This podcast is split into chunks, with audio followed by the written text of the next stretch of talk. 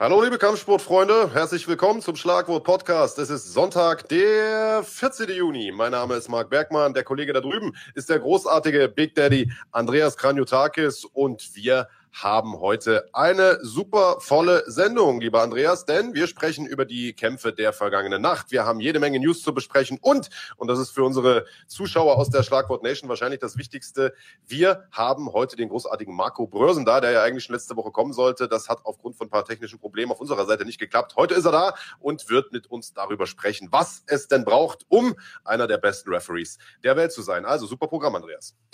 Auf jeden Fall. Wir haben einiges vor uns, ähm, aber wir können den Leuten natürlich nicht schuldig bleiben, dass wir die UFC nachbesprechen und äh, gleichzeitig auch unser Tippspiel auflösen, denn da ging es natürlich auch wieder heiß her.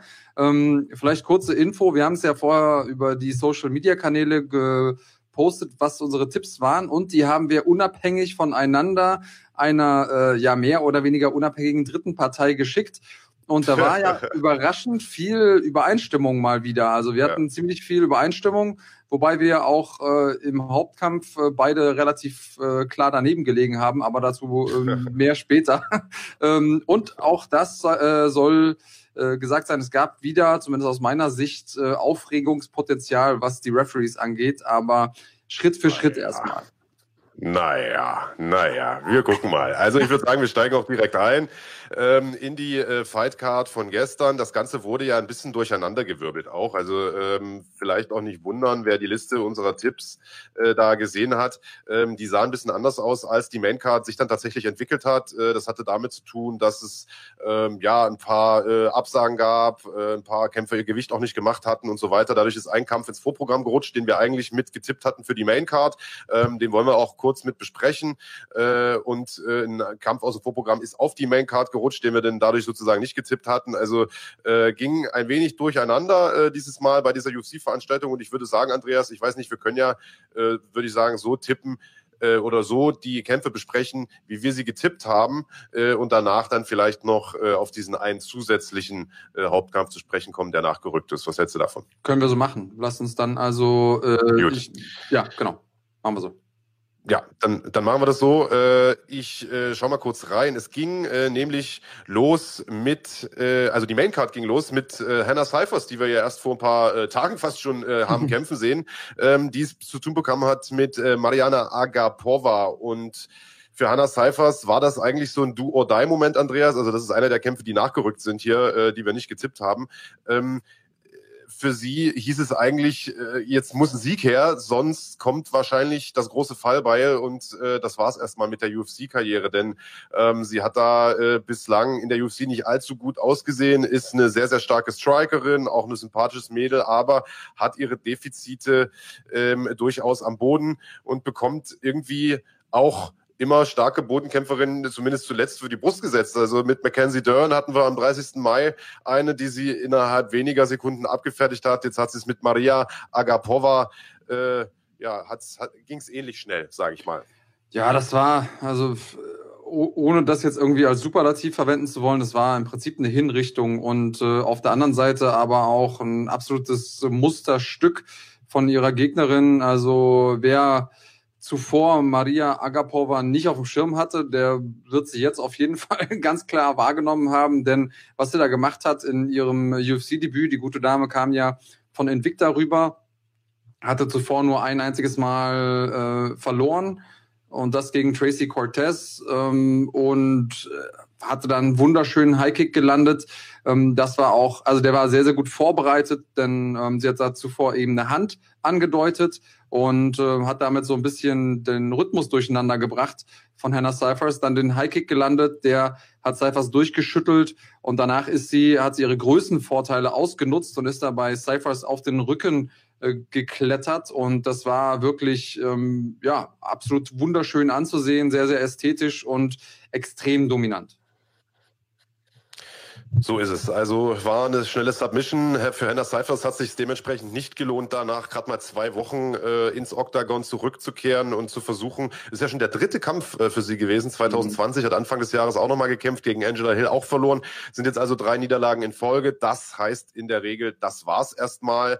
Ähm, ist natürlich ein bisschen schade für die junge äh, Frau, die äh, sicherlich bei Invicta äh, das ein oder andere reißen wird, aber ähm, ja, für dies an der Spitze der UFC die Luft einfach noch ein bisschen zu dünn ist. Ich glaube, sie muss da ein bisschen an ihrem Ringen, an ihren Bodenskills arbeiten, wenn sie da wirklich mit den mit den Top-Leuten mithalten will. Denn ähm, ich sag mal, selbst gegen gegen eine, eigentlich eine Strikerin wie wie Angela Hill äh, hat sie am Boden auch nicht gut ausgesehen, wenn wir ehrlich sind. Und ähm, ja, ich glaube, da muss sie einfach noch eine Schippe draufpacken. Aber äh, wie gesagt, wollen wir gar nicht so lange drauf rumreiten. Den Kampf haben wir nicht getippt, lieber Big Daddy. Deswegen hat das jetzt für unser Tippspiel keine, keine Rolle gespielt. Aber der, äh, die, die Veranstaltung wurde mit einem mit einem schnellen Finish eröffnet.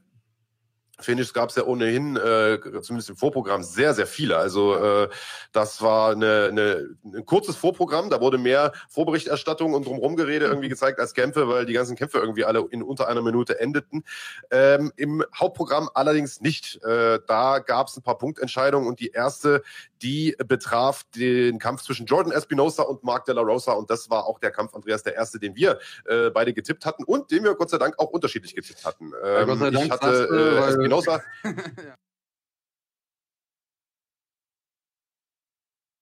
Shorts. Du hattest Della Rosa von ähm, den Mann von Terra Della Rosa, die ja ebenfalls in der UFC unterwegs ist.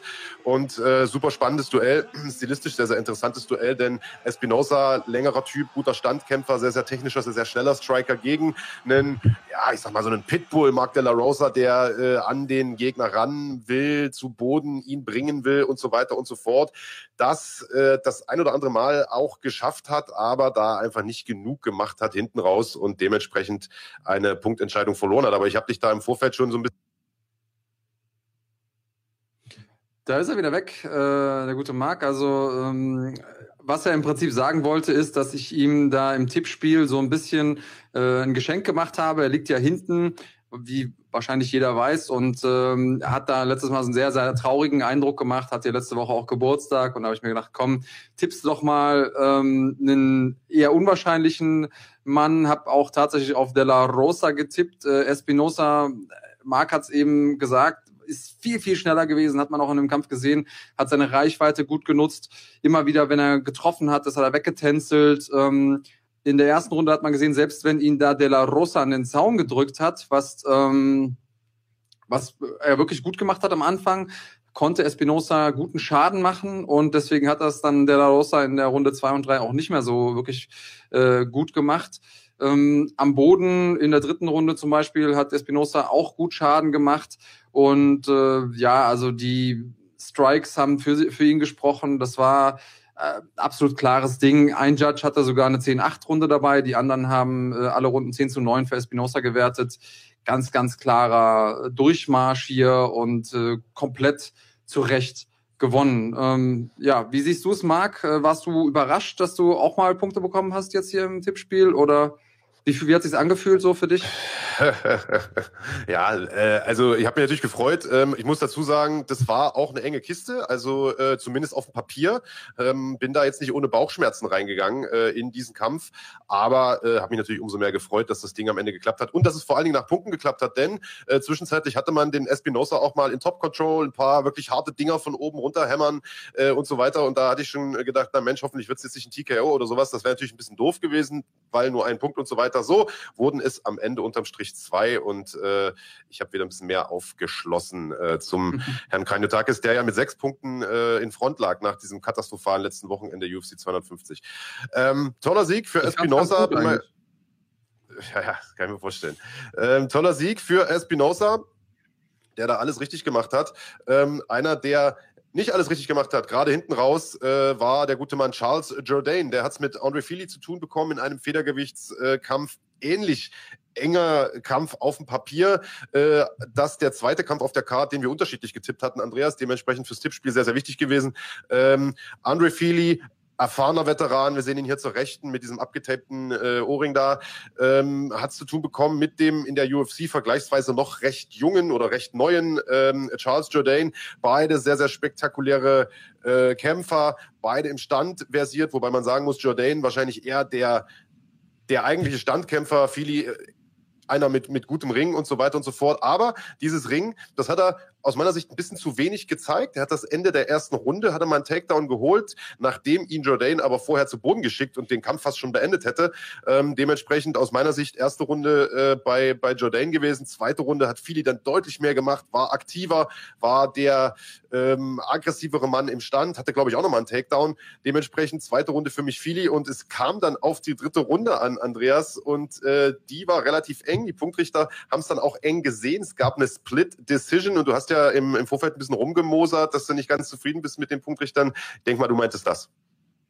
Ja, also das war so ein Ding ich muss sagen, ich habe es anders äh, rum gesagt, äh, also andersrum ge gemacht. Ich habe erst mir die äh, Ergebnisse angesehen und hatte natürlich unsere Tippergebnisse auch noch im, im Kopf ähm, und ähm, habe dann natürlich auch schon wieder dich heulen gehört im Hintergrund, als ich gesehen habe, dass es eine Split Decision ist. Habe ich gedacht, nee, oh nee. Gott, jetzt werde ich mir gleich wieder das Geweine anhören müssen vom mhm. Marc.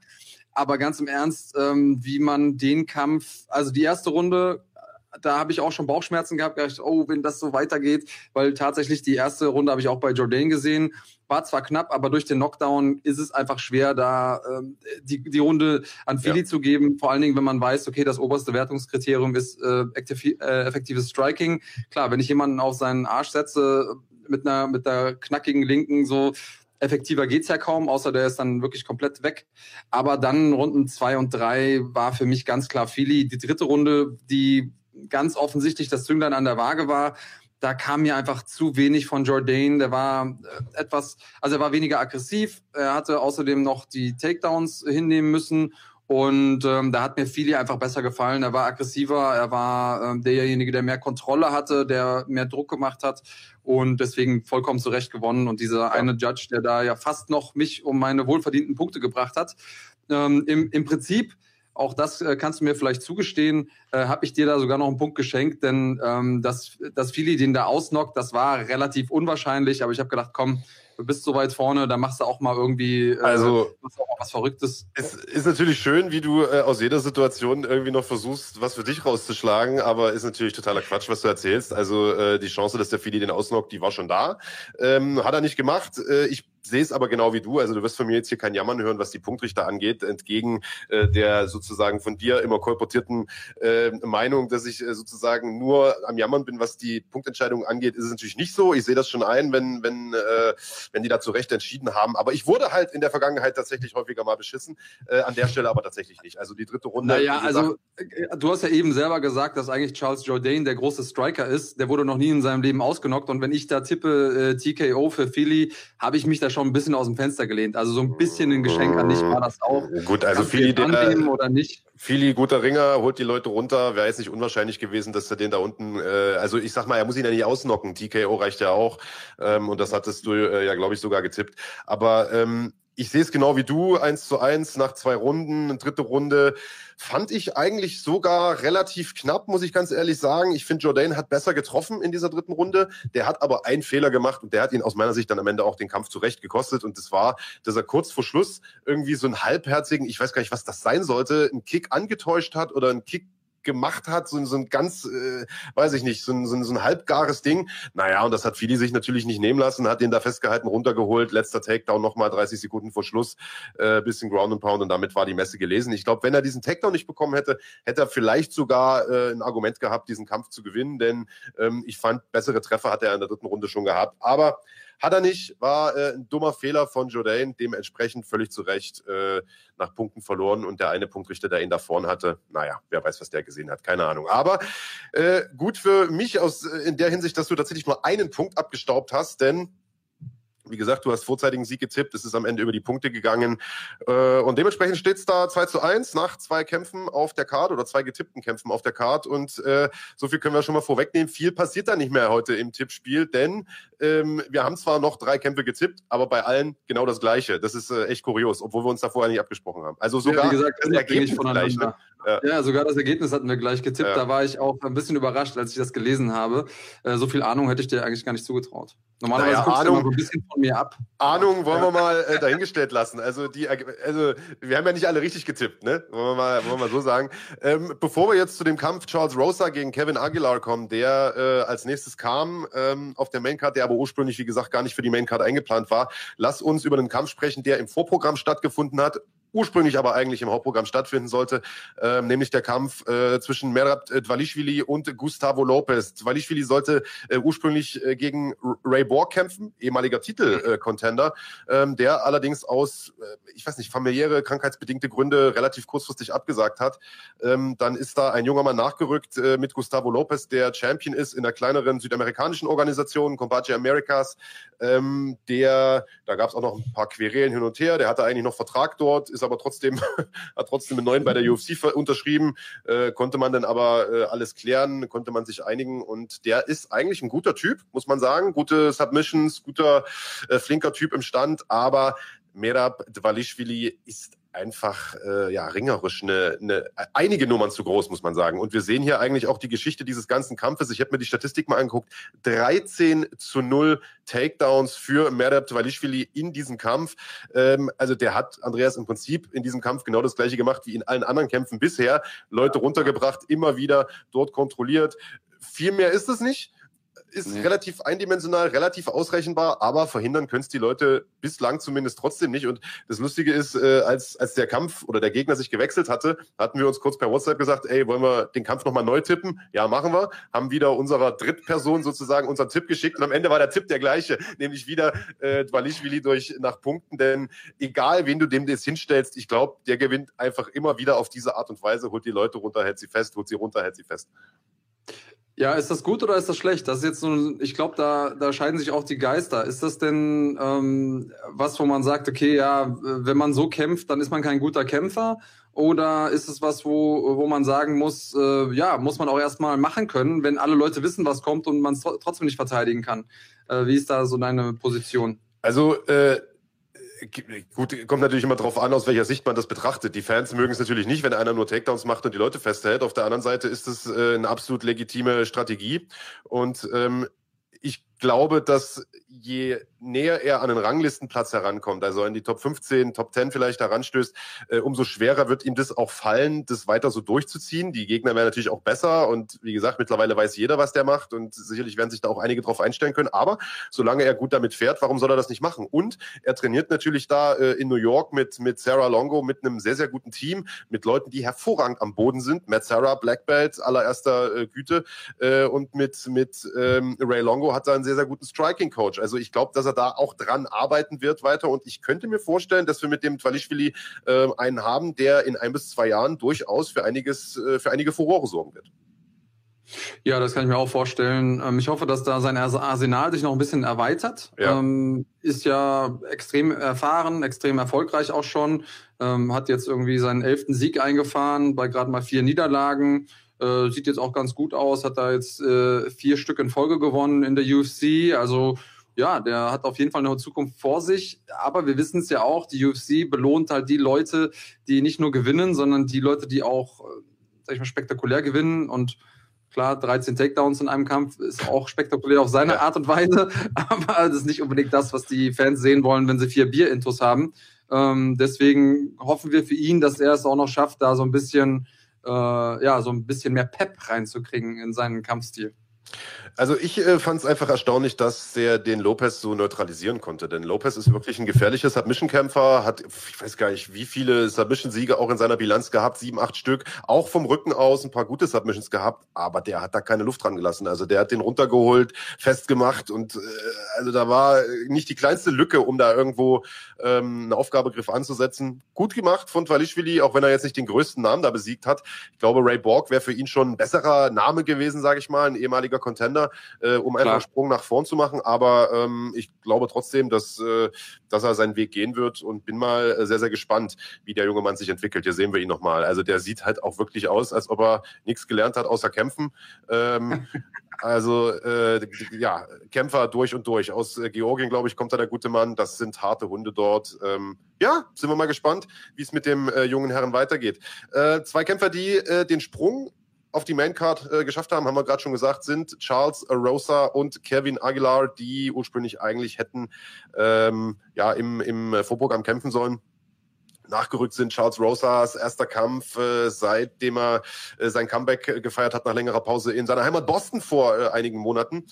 Ähm, sehr, sehr interessantes stilistisches Duell, weil äh, Kevin Aguilar so ein ich will nicht sagen plumper, aber ein etwas grob schlechtiger äh, Puncher ist, so, so ein Brawler, sagen die Amerikaner. Und äh, man auf der anderen Seite mit, mit Charles Rosa einen sehr, sehr technischen Striker hat, Andreas, der einen sehr, sehr ungewöhnlichen, unorthodoxen Stil hat, der so ein bisschen an die Lyoto Machida, also die Stephen Thompsons dieser Welt erinnert, also sehr, sehr seitlich steht, sehr, sehr karatemäßig steht, aber trotzdem irgendwie die, die Hände schlägt wie ein Boxer. Also der hat so eine Mischung aus beiden. Sehr, sehr, äh, sehr, sehr interessanter Stil. Und der Kampf also wenn wir den getippt, ich bin froh, dass wir nicht getippt haben, oder ja. ja. Äh, ich muss sagen, also ich hätte zwar auf, auf Charles Rosa getippt, das muss ich auch sagen, aber das war eine super, super enge Kiste am Ende eine Split Decision und er hat ein paar Dinger genommen, wo ich mir dachte, oha, da, äh, da könnte er vielleicht sogar noch umkippen, denn der Kevin Aguilar, der ist zäh wie Leder. Auf jeden Fall. Ich, ähm, ich sehe es wie du. Charles Rosa so ein bisschen das Beste aus beiden Welten, zeigt diesen Front-Side-Kick gerne, was ja eine Waffe ist und vielleicht das für die Leute, die ähm, MMA noch nicht so lange verfolgen oder die noch nicht so ganz tief drin sind in der Taktik, das ist im Prinzip eine der längsten Waffen, die man überhaupt äh, benutzen kann. Und dadurch kann man natürlich diesen Reichweitenvorteil oder die Reichweite perfekt spielen. Und äh, dann aber gleichzeitig durch diesen seitlichen Stand noch die Hände so zu schlagen, dass sie gefährlich sind, das ist schon eine große Kunst, weil, weil das bedeutet, dass man einfach umschalten muss, sobald man in einer anderen Distanz ist. Und das ist gar nicht so einfach. MMA ist ja im Prinzip mehr als ich sag jetzt mal, Ringen, äh, Muay Thai und, äh, und Grappling, sondern es geht ja auch ein bisschen um diese Zwischentöne. Also wann, und der Beste, der jetzt in den frühen äh, Tagen das gemacht hat, war zum Beispiel Fedor, der immer sofort umschalten konnte und wusste, okay, jetzt haben wir gerungen, jetzt striken wir wieder und dadurch halt in diesen Zwischentönen ganz viel gewonnen hat. Und da hat er mir einfach am besten gefallen hier, Charles Rosa. Ähm, Kevin Aguilar, alles andere als chancenlos. Ähm, er tut mir fast so ein bisschen leid, denn er hat ja gerade zwei Kämpfe in Folge verloren gehabt und äh, ist dann in diesen Kampf gekommen ähm, und äh, das war schon echt knapp für ihn. Er hat da, also er hätte es auch verdient gehabt, das Ding zu gewinnen. Das ist einer von diesen äh, Kämpfen, wo beide am Ende da standen und ja, hm, also beide, glaube ich, wären, wären auch vollkommen fein damit gewesen, wenn der andere das äh, Ding hätte zugesprochen ja. bekommen. Jetzt ist es halt so umgekommen und ich bin tatsächlich auch froh, dass äh, wir das Ding nicht getippt haben, weil ja, was, was willst du da sagen? Was willst du da machen? Also es war einfach extrem gut gematcht. Das muss man auch dazu sagen und war ein spannender Kampf. Ja, wir sagen das ja immer wieder, Andreas. Also diese ganzen Cards, die jetzt nicht so stark besetzt sind während der Corona-Zeit, vermeintlich nicht stark besetzt sind, äh, entwickeln sich zu wirklich gut gematchten äh, Fight Nights. Also mit, mit Paarungen auf Augenhöhe, die einfach spannende Ergebnisse produzieren. Und äh, was ich auch interessant äh, finde, ist, dass wir immer wieder auch die gleichen Leute sehen. Also äh, wir werden gleich nochmal drauf zu sprechen kommen. Äh, nächste Woche zum Beispiel sehen wir den äh, äh, Kollegen äh, Roosevelt Roberts zum Beispiel wieder, der erst vor ein paar Wochen gekämpft hat. Hannah Cyphers hat jetzt wieder gekämpft. Also die, diese ganzen Leute, die sonst eher Schwierigkeiten haben, Kämpfe zu bekommen, die nutzen jetzt irgendwie diese Corona-Phase, sich so ein bisschen ins Spotlight zu spielen und äh, kämpfen irgendwie alle paar Wochen. Finde ich gut. Und ähm, ja, war eine absolut unterhaltsame Paarung, stilistisch interessantes Duell. Schade für Kevin Aguilar, der jetzt irgendwie, ich glaube, sogar drei Niederlagen in Folge hat. Ähm, ja. gegen, gegen Dan Ige, äh, Subaida Tugukov und äh, jetzt, wie gesagt, zuletzt Charles Roster war eine enge Kiste, aber gut, ähm, was willst du machen? Kommen wir zum Co-Hauptkampf, lieber Andreas Kanyotakis. Ähm, ein Kampf, den wir auch beide getippt hatten. Beide gleich. Marvin Vittori gegen Carl Robertson, ein Kampf, zu dem es äh, eine Geschichte gibt. Beide hätten äh, eigentlich schon vor ein paar Wochen gegeneinander kämpfen sollen. Damals hat allerdings ähm, äh, Robertson den Kampf absagen müssen und zwar einen Tag vor dem Kampf, äh, weil er gesundheitliche Probleme hatte. Und es kam hinterher raus, die hatten wohl mit dem Weightcut zu tun. Er hat sich da schwer getan, das, das Gewicht zu erbringen. Ähm, Marvin Vittori fand das überhaupt nicht cool, ist da völlig äh, durchgedreht. Es gab da Wortgefechte und eine, also fast schon einen Nervenzusammenbruch, der da irgendwie auf Video festgehalten wurde, eine Auseinandersetzung die fast schon in der Tätigkeit endete zwischen beiden. Jetzt wurde der Kampf neu angesetzt. Äh, natürlich wurde vorher hin und her geredet und auch Carl Robertson hat den Kanal ganz schön aufgerissen, meinte, ja, wer sich so aufregt und so ausrastet, der ist mental zu schwach. Ich habe halt das Gewicht nicht gebracht, kann ja mal passieren. Und dann bringt er das Gewicht schon wieder nicht. Was? Viereinhalb Pfund, also einfach mal zwei Kilo drüber. Das ist schon hart. Ja, es ist hart. Äh, man kann jetzt sogar darüber diskutieren, ob das vielleicht auch unprofessionell ist. Ähm, ja ja, also es ist natürlich immer schwer, weil man nicht weiß, was ist da, was ist da im Hintergrund passiert. Ähm, ich war schon bei Weightcuts dabei von Leuten, die schon, weiß ich nicht, 20 Weightcuts hatten und dann auf einmal der Körper aber ganz anders reagiert hat als jemals zuvor. Ähm, also, dass man einfach drei Saunadurchgänge macht und es kommt kein einziges äh, Milligramm mehr bei rum. Ähm, das ist, das ist alles äh, möglich, aber zweimal hintereinander, das, da da muss man auch einfach irgendwie unterstellen, dass auch irgendwo der Fehler beim Kämpfer zu suchen ist. Und deswegen ist das schon mal die erste Niederlage, die Carl Robertson ähm, eingesteckt hat. Ja, und dann hat er auch noch ähm, auf der Maincard mit am eindeutigsten verloren. Ähm, ich kann das ja schon mal vorwegnehmen. Das war kein allzu gute, keine allzu gute Performance für ihn. Und da muss man natürlich fragen, lag es jetzt wirklich an seinen kämpferischen Fähigkeiten oder hat da jetzt auch noch mal irgendwas gefehlt, beziehungsweise war da noch irgendwie ähm, Nachwirkung von dem äh, von dem Weight Cut? Und wenn ja, was macht man dann mit ihm? Weil ich weiß gar nicht, um in die nächsthöhere Gewichtsklasse zu springen, ist er ist er irgendwie auch nicht so richtig äh, groß genug. Wir ja. haben ihn zwar gegen Glover Teixeira gesehen, aber da hat er jetzt auch nicht extrem gut ausgesehen. Ich weiß gar nicht, wohin geht man dann mit äh, Carl Robertson und auf der anderen Seite Marvin Vittori, du hast es gesagt, der wurde dann äh, auch so ein bisschen getrieben äh, von seiner Wut. Das ist ja meistens kein allzu guter Ratgeber, aber für ihn hat es ganz gut funktioniert. Ja, in dem Fall war das ein super Ratgeber. Also äh, wir sehen ihn hier, wie er da seine Wut nochmal oder seine Freude über den Sieg, ich weiß es gar nicht, äh, herausschreit, nachdem er den Kampf gewonnen hat, relativ zügig gewonnen hat, kurz vor Ende der ersten Runde äh, durch einen Rear Naked Choke. Und ähm, ja, ich weiß auch nicht, es kann schon sein, Andreas, dass du recht hast und da Robertson so ein bisschen der Cut noch in die Knochen gesteckt hat, denn der hat eigentlich ganz gut angefangen, hat Vittori auch runtergebracht. Also er hat den Takedown geholt, hat sich, glaube ich, sogar den Rücken gesichert, wenn ich das noch richtig in Erinnerung mhm. habe, wurde ja. dann aber äh, relativ zügig und relativ, also problemlos auch irgendwie gesweept oder umgedreht und schon hatte Vittori da äh, die Top Control und hat dann äh, ja hat dann also dann hat man schon gemerkt, dass er auch ein bisschen angefressen war, muss man irgendwie sagen und äh, hat den Sack dann ziemlich schnell zugemacht. Cooler Sieg für ihn. Ähm, ich freue mich ja auch immer, wenn wenn Europäer sozusagen äh, es in der UFC schaffen, es zu was bringen, auch wenn der jetzt mittlerweile in den USA lebt und äh, dort trainiert, wie, wie viele andere Europäer ja auch, ähm, einfach weil die Bedingungen dort besser sind. Aber cool für ihn, ähm, der Italiener äh, holt einen Sieg nach Hause, einen sehr, sehr wichtigen Sieg im Chorhauptkampf einer Veranstaltung, also kann man nicht meckern. Richtig, und man muss auch dazu sagen, ich habe auch schon vorher ein, zwei Mal gedacht, oh, das Ding ist schon vorbei, denn ja. diese Guillotinen, äh, die er da angesetzt hatte, Vittori, die waren wirklich super eng und äh, da ist Robertson eigentlich nur aufgrund seiner Athletik rausgekommen. Also da hat er sich nochmal dagegen gestemmt und ähm, ja, Rear Naked Choke da kommst du halt nicht mehr raus. Also hat sich, nicht, nur da, hat sich nicht nur dagegen gestemmt, Andreas, sondern hat, das müssen wir vielleicht nochmal extra thematisieren, ist halt schade, dass wir da jetzt kein Video von haben und kein Foto, aber das ist eine der coolsten Guillotine-Befreiungen gewesen, die ich je gesehen habe. Der hat, also das war eine Standing Guillotine, Vittori hat ihn quasi äh, im Würger und äh, Robertson steht mit dem Rücken zum Käfig und tritt so nach hinten aus, wie so ein bockiger Esel, mit beiden Beinen an den Cage, drückt sich so Superman-mäßig nach vorn und kommt irgendwie so mit einem halben Salto raus aus diesem Würger. Also das habe ich so auch noch nicht gesehen könnte ich mir vorstellen, kann auch nach hinten losgehen, wenn du da irgendwie dir, keine Ahnung, einen Halswirbel brichst, aber für ihn hat es funktioniert. Ähm, ja, das war auf jeden Fall auch mal eine Innovation, muss man sagen. Ja, deswegen sage ich ja, Athletik ist seine große ja. Stärke tatsächlich. Das muss man ihm geben. Ist natürlich dann blöd, wenn man das Gewicht nicht bringt für die Gewichtsklasse. Ähm, aber so einen Move kannst du nur, nur machen, wenn du wirklich vollstes Vertrauen in deinen Körper hast. Äh, also ich beim, beim Gedanken daran hängt sich bei mir schon irgendwie ein Wirbel aus. Äh, ich würde es vielleicht so nicht probieren. Äh. Ich hätte da ein paar technischere Ansätze. Ähm, ja. probiert, ja. Wobei Aber, ich ja, ganz gern mal gesehen hätte bei dir, Big Daddy. Also wer dann. Das glaube ich, ja. Glaub ich. äh, wo, aber was ich, was ich sagen wollte, ist, äh, der hatte auch schon vorher ein, zwei Mal ist er da der Niederlage gerade noch so von der Schippe ja. gesprungen. Und ähm, Vittori war einfach klar der bessere Mann. Ähm, Ob es jetzt wirklich zu 100% an den Skills lag oder auch so ein bisschen an den Weightcut, wissen wir nicht. Aber ja, das Ding war auf jeden Fall eins der eindeutigeren.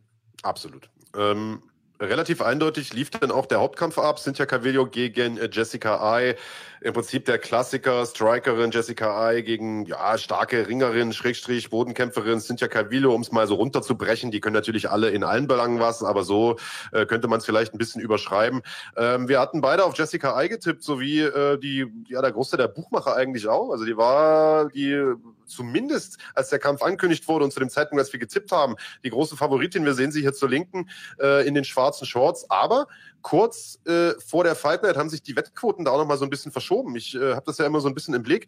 Ähm, da ist tatsächlich dann äh, Calveo die, die leichte äh, Favoritin gewesen und zu Recht, muss man sagen. Denn die hat da wirklich den Kampf ihres Lebens gemacht, ähm, nachdem die erste Runde aus meiner Sicht eine Runde für Jessica Ai war, äh, die sie im Stand kontrollieren konnte, gute Treffer landen konnte, hat äh, mhm. Calvillo ab dem zweiten Durchgang in Rhythmus gefunden, hat äh, Ai immer wieder zu Boden gebracht, dort mit Schlägen eingedeckt und richtig zugerichtet und hat ähm, einen cleveren Kampf gekämpft, muss man sagen, und sich einen verdienten Punktsieg geholt.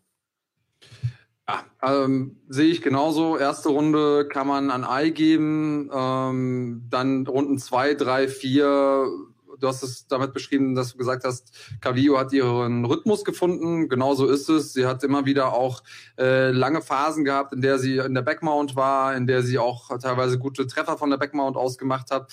Äh, und also eigentlich gar nicht diskutierbar. Und ich glaube, nach Runde drei äh, wurden nochmal die Live-Quoten äh, eingeblendet und da lag äh, Calvillo, glaube ich, äh, fünf oder sechs zu eins vorne. Also das war schon, ja. äh, war schon ganz, ganz klar, dass alle Leute, die den Kampf gesehen haben, denen war schon klar, das wird für Ai nichts mehr. Äh, und ja, der Kampf des Lebens, genauso kann man es äh, sagen, war so ein bisschen auch eine Coming-out-Party für sie, denn vorab haben ihr viele nicht allzu viele Chancen ausgerechnet. Ich weiß nicht genau, was für Informationen die Buchmacher vor Ort hatten, weil kurz vor dem Kampf, dass sich das nochmal so ändert, ist natürlich ähm, außergewöhnlich, sag ich mal, weil die war ja schon mehr oder weniger äh, klare Außenseiterin vorher, äh, Calvillo.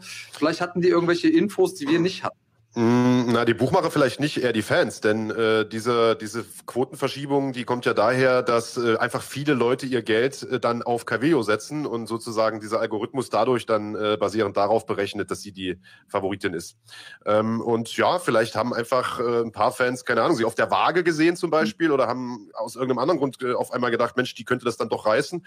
Äh, also die Fans waren am Ende des Tages schlauer als die Buchmacher, das könnte man vielleicht äh, sagen unterm Strich. Und äh, tatsächlich hat man es ja auch immer mal wieder dass ein Außenseiter gewinnt, äh, wie wir zum Beispiel beim Kampf äh, Espinosa gegen, äh, gegen Dingens hier gesehen haben, äh, gegen, gegen De La Rosa. Aber ähm, hier sehen wir sie nochmal. Toller Sieg für Cynthia Cavillo, die damit auch ein erfolgreiches Debüt im Fliegengewicht ja im Prinzip gefeiert hat. Sie kam ja aus dem Strohgewicht, wo sie gute Paarungen, äh, gute Kämpfe auch bestritten hat, aber äh, wo dann einfach ja, in dieser top besetzten Gewichtsklasse oben die Luft ein bisschen zu dünn für sie war, glaube ich. Im Fliegengewicht mhm. ähm, kommt man, glaube ich, leichter mal nach oben. Die ist nicht ganz so stark besetzt, die Gewichtsklasse. Aber das Problem ist, wenn du dann einmal da oben bist, wer wartet da?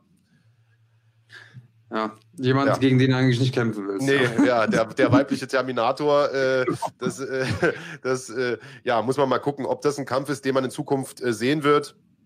Äh, die Rede ist natürlich von Valentina Shevchenko, die jetzt eigentlich gegen äh, Jojo Calderwood kämpfen soll als nächste Titelverteidigung. Aber hey, Cynthia Cavillo, so wie die sich heute präsentiert hat, hm, ein Sieg vielleicht noch, maximal zwei, dann wäre das definitiv eine veritable Herausforderung.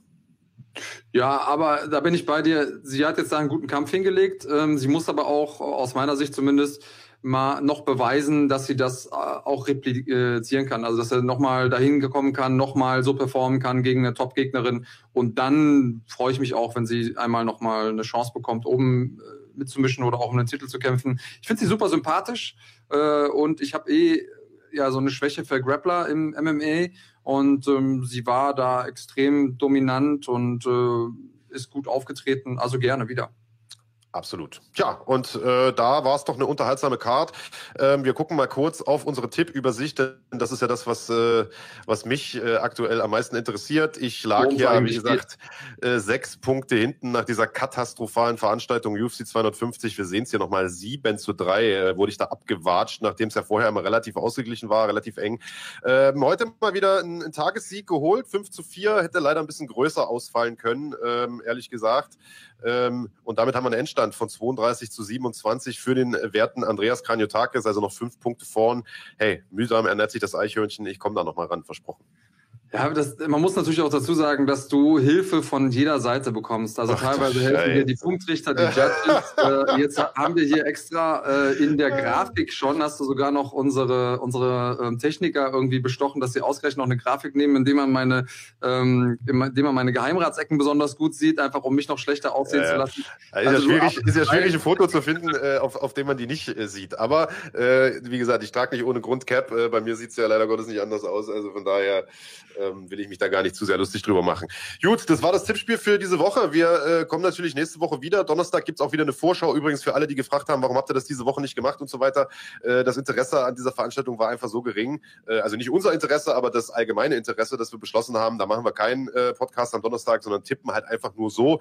Ähm, diese Woche gibt's äh, tatsächlich aber wieder auch eine Vorschau am Donnerstagabend um 18 Uhr äh, mit einer total lustigen Card eigentlich. Also Schwergewicht im Hauptkampf, lieber Andreas.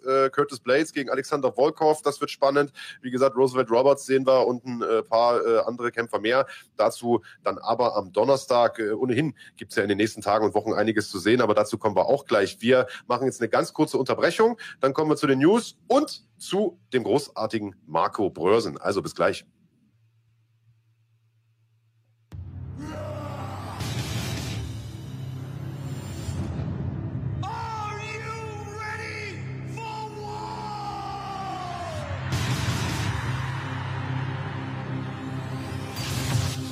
Fighting ist ab sofort auch auf YouTube.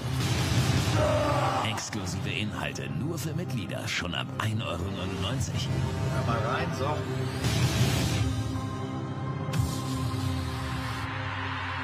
Erlebe Deutschlands größtes Kampfsportarchiv mit mehr als 100 Live- und Pay-Per-View-Events pro Jahr. Einen 24-7-Channel, einzigartige Dokus und vieles mehr. Werde jetzt YouTube-Kanalmitglied und genieße mit Runfighting die ganze Welt des Kampfsports. Tja, also die meisten unserer Zuschauer wissen es schon. Auf dem Runfighting YouTube-Kanal könnt ihr Mitglied werden und äh, diese Mitgliedschaft hat eine ganze Reihe von Vorteilen.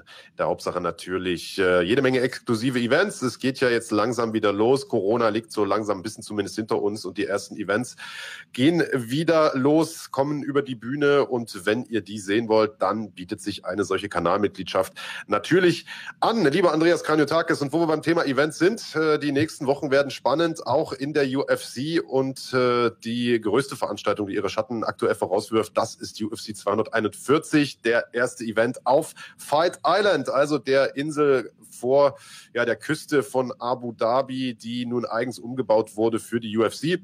Und das ist eine Card, lieber Big Daddy, holla die Waldfee. Ja, also man kann sich darüber unterhalten, ob UFC 251 nicht vielleicht sogar die beste Card ist, die wir lange, lange Zeit hatten. Also ich weiß nicht, ob es da irgendwas gibt, was, äh, was mir jetzt aus äh, jüngster Vergangenheit einfällt, wo die Qualität an, an Star Power über sich im Prinzip über die komplette Karte zieht und so viel Drama drin ist. Klar, wir haben immer noch einzelne Karten, äh, wo, wo man sagt, okay, weiß ich nicht, so Masvidal gegen Diaz oder so, wo einfach der Hauptkampf extrem krass war, aber äh, Mann, Mann, Mann, Mann, Mann, also dieses, äh, diese Main-Card liest sich wirklich wie das Who is Who. Ähm, und äh, wir haben auf der Undercard, vielleicht äh, können wir das hier auch nochmal erwähnen oder sollten wir sogar erwähnen, auch die Beteiligung von einem Deutschen, äh, dem einzigen Deutschen im Schwergewicht in der UFC und das ist Yajis Danjo, äh, Jojo, äh, Kumpel von mir, Grüße an der Stelle. Und der kämpft gegen niemand geringeren als Tai Tuivasa. Er hatte jetzt in der Vergangenheit so ein bisschen Probleme, ähm, in der UFC Fuß zu fassen, hatte da so ein paar Kämpfe, ja, die einfach extrem unglücklich waren. Und äh, das ist so ein Do-or-Die-Ding für ihn, wenn er hier natürlich gegen äh, Tuivasa gut aussieht dann äh, kann ich mir vorstellen, dass das auch auf seine Vertragsverhandlungen, die anstehen, äh, sich positiv auswirken könnte. Ähm, ist auf jeden Fall ein großer Name und äh, ich traue es ihm zu und ich drücke ihm auf jeden Fall die Daumen. Ja, ähm, naja, man wünscht ihm vor allen Dingen, dass er es schafft, seine PS in der UFC auch auf die Straße zu bringen. Ist ja ein ja. unglaublich talentierter Schwergewichtler, der in der UFC bisher einfach ein bisschen, ja, eine Mischung aus Pech und Aufregung und ich weiß nicht, da war irgendwie alles lief da schief, was schieflaufen konnte. Deswegen hat man, ähm, hat er da bisher nicht unbedingt glänzen können. Das weiß er, glaube ich, auch selbst. Aber ich glaube, wenn er das zeigt, was er kann, ähm, dann hat er auf jeden Fall das Zeug dazu, den Tuivasa wegzuhauen und äh, auch ein bisschen weiter oben nochmal anzuklopfen. Ist natürlich toll, dass man da äh, deutsche Beteiligung hat, aber ähm, lass uns vielleicht nochmal kurz auf, äh, auf ja. Äh, ja, das, das Hauptprogramm zu sprechen kommen. Wir haben es da gerade schon kurz eingeblendet gehabt. Also wir wollen jetzt nicht jeden einzelnen Kampf durchkauen, das machen wir äh, dann in der Vorschau ein paar Tage zuvor, an dem Donnerstag davor. Aber äh, lass uns vielleicht mal darauf zu sprechen kommen, was wir denn hier überhaupt für Paarungen haben und wie die zustande gekommen sind. Denn das ist eigentlich total spannend. Wir haben im Bantamgewicht eine total offene Situation. Da haben wir jetzt schon mehrfach drüber gesprochen. Andreas Titel vakant, seitdem Henry Cejudo weg ist. Äh, mit Piotr Jan, einer, der schon lange in den Startlöchern steht, als nächster Herausforderer mit José Aldo, den ehemaligen Champion, eine absolute Legende, bei dem viele aber sagen, na ja, eigentlich hat er den Titelkampf gar nicht verdient. Da gäbe es andere, zum Beispiel den Aljamain Sterling, den wir letzte Woche gesehen haben. Was ist deine Meinung dazu? Ist das äh, der richtige Kampf, der da kommt? Ähm, ja, äh, es ist der richtige Kampf, weil ich glaube, womit man niemandem einen Gefallen tut, und Aljamain Sterling wäre wahrscheinlich derjenige, der hier rechts von Piotr Jan stehen müsste, äh, aus sportlicher Sicht, aber womit man wenn man das Ganze langfristig betrachtet, äh, den Kämpfern keinen Gefallen tut, ist, dass wenn sie einen Gürtel um die Hüften tragen und alle sagen, na gut, und wer ist der Vogel jetzt? Also da hat, hat ja auch der Champion nichts von, wenn er dann auch nicht diese Aufmerksamkeit bekommt oder die Anerkennung. Wohingegen, wenn jetzt so ein Piotr Jan ähm, einen Josi Aldo weghaut, der ja auf jeden Fall schon mal sehr, sehr viel mehr Aufmerksamkeit bekommen hat, spätestens, also bei den, ich rede immer von den Casual-Fans, alle Leute, die jetzt äh, MMA schon länger verfolgen, für die ist Jose Aldo wahrscheinlich einer der All-Time-Greats. Ähm, ganz klar, der hat irgendwie zehn Jahre ungeschlagen an der Spitze mitgekämpft. Allerdings ist er dann nach 13 Sekunden gegen McGregor K.O. gegangen und davor das ganze, der ganze Trubel und so weiter und so fort, der hat ihn schon auch mit ins Spotlight gebracht. Und dieses Spotlight ist eben das, was einen Champion auch ausmacht abgesehen von dem, was er äh, so leisten kann oder zu leisten imstande ist im Cage. Und deswegen ist das für mich der richtige Kampf und der Sieger aus dem Kampf muss dann gegen Aljamain Sterling äh, kämpfen. Das ist für mich die richtige Herangehensweise. Man kann sich natürlich darüber unterhalten, ob das nicht von vornherein hätte anders kommen können, aber ich finde, so wie sich das jetzt hier entwickelt hat, Aljamain Sterling hat geglänzt in seinem letzten Kampf, hat dann nochmal seine Herausfordererrolle unterstrichen ähm, ist das für mich äh, dramaturgisch komplett richtig und, und auch wichtig, dass es so passiert. Ja, sehe ich genauso und ich sehe es absolut genauso. Also ähm, ich denke auch, das geht ja hier nicht nur um sportlichen Wert, dann wäre es Amateursport, sondern es ist ein Business. Es geht darum, Kämpfe zu verkaufen. Es ist Price Fighting, wie die Amerikaner sagen, also Preiskämpfen, Preisboxen. Und äh, da braucht man natürlich auch ein paar Big Names. Und ganz ehrlich, alle, die sagen, José Aldo, der ist über den Berg und der ist nicht mehr derselbe und der hat das nicht verdient. Hey, der hat den letzten Kampf gegen Mane Moraes, äh, ja, also das war eine sehr, sehr enge Kiste. Das muss man ganz ganz ehrlich sagen, der hat, wenn er verloren hat, wirklich nur gegen die absolute Elite verloren. Und ich glaube schon, ähm, dass er noch das Zeug dazu hat, äh, nochmal oben anzugreifen wie gesagt, Federgewichtschampion, erster und seit vielen Jahren äh, längster da äh, gewesen in der UFC. Jetzt will er es nochmal im Bantamgewicht wissen. Finde ich super. Und äh, ich sag mal, das ermöglicht natürlich auch noch ein paar andere Paarungen. Also Marlon Moraes zum Beispiel, bei dem viele sagen, eigentlich hätte der ja auch einen Titelkampf verdient gehabt. Der hat jetzt Dominic Cruz herausgefordert. Ein Kampf, wo UFC-Präsident Dana White gesagt hat, finde ich cool, kann man machen. Ähm, das heißt, das hat man noch äh, in der Pipeline. Dann hat man mit Cody Garbrandt jetzt einen, der sich mit einem Knall zurückgemeldet hat. Und Aljamain Sterling hast du schon angesprochen. Also das Bantamgewicht, spannend. Wie lange nicht. Und ich sag mal, egal wer das Ding jetzt gewinnt, Jan oder Aldo, ich glaube, die haben dann erstmal, also die brauchen sie nicht gemütlich machen. So. Die, die können dann erstmal im Prinzip im Zwei-Monats-Turnus verteidigen, denn da gibt es eine ganze Reihe von veritablen Herausforderern. Ja, ich würde sagen, so spannend fand ich jetzt ganz persönlich das äh, Bantamgewicht noch nie. Also es war halt immer so, okay, du hast da oben einen gehabt, der im Prinzip nicht schlagbar ist. Äh, und da hat man sich gedacht, ja, schafft es jetzt jemand, schafft es jetzt nicht. Also da war nicht so viel Pfeffer drin. Und jetzt hast du so viele Leute, ähm, die du im Prinzip wahllos gegeneinander stellen kannst und hast geile Matchups. Ja.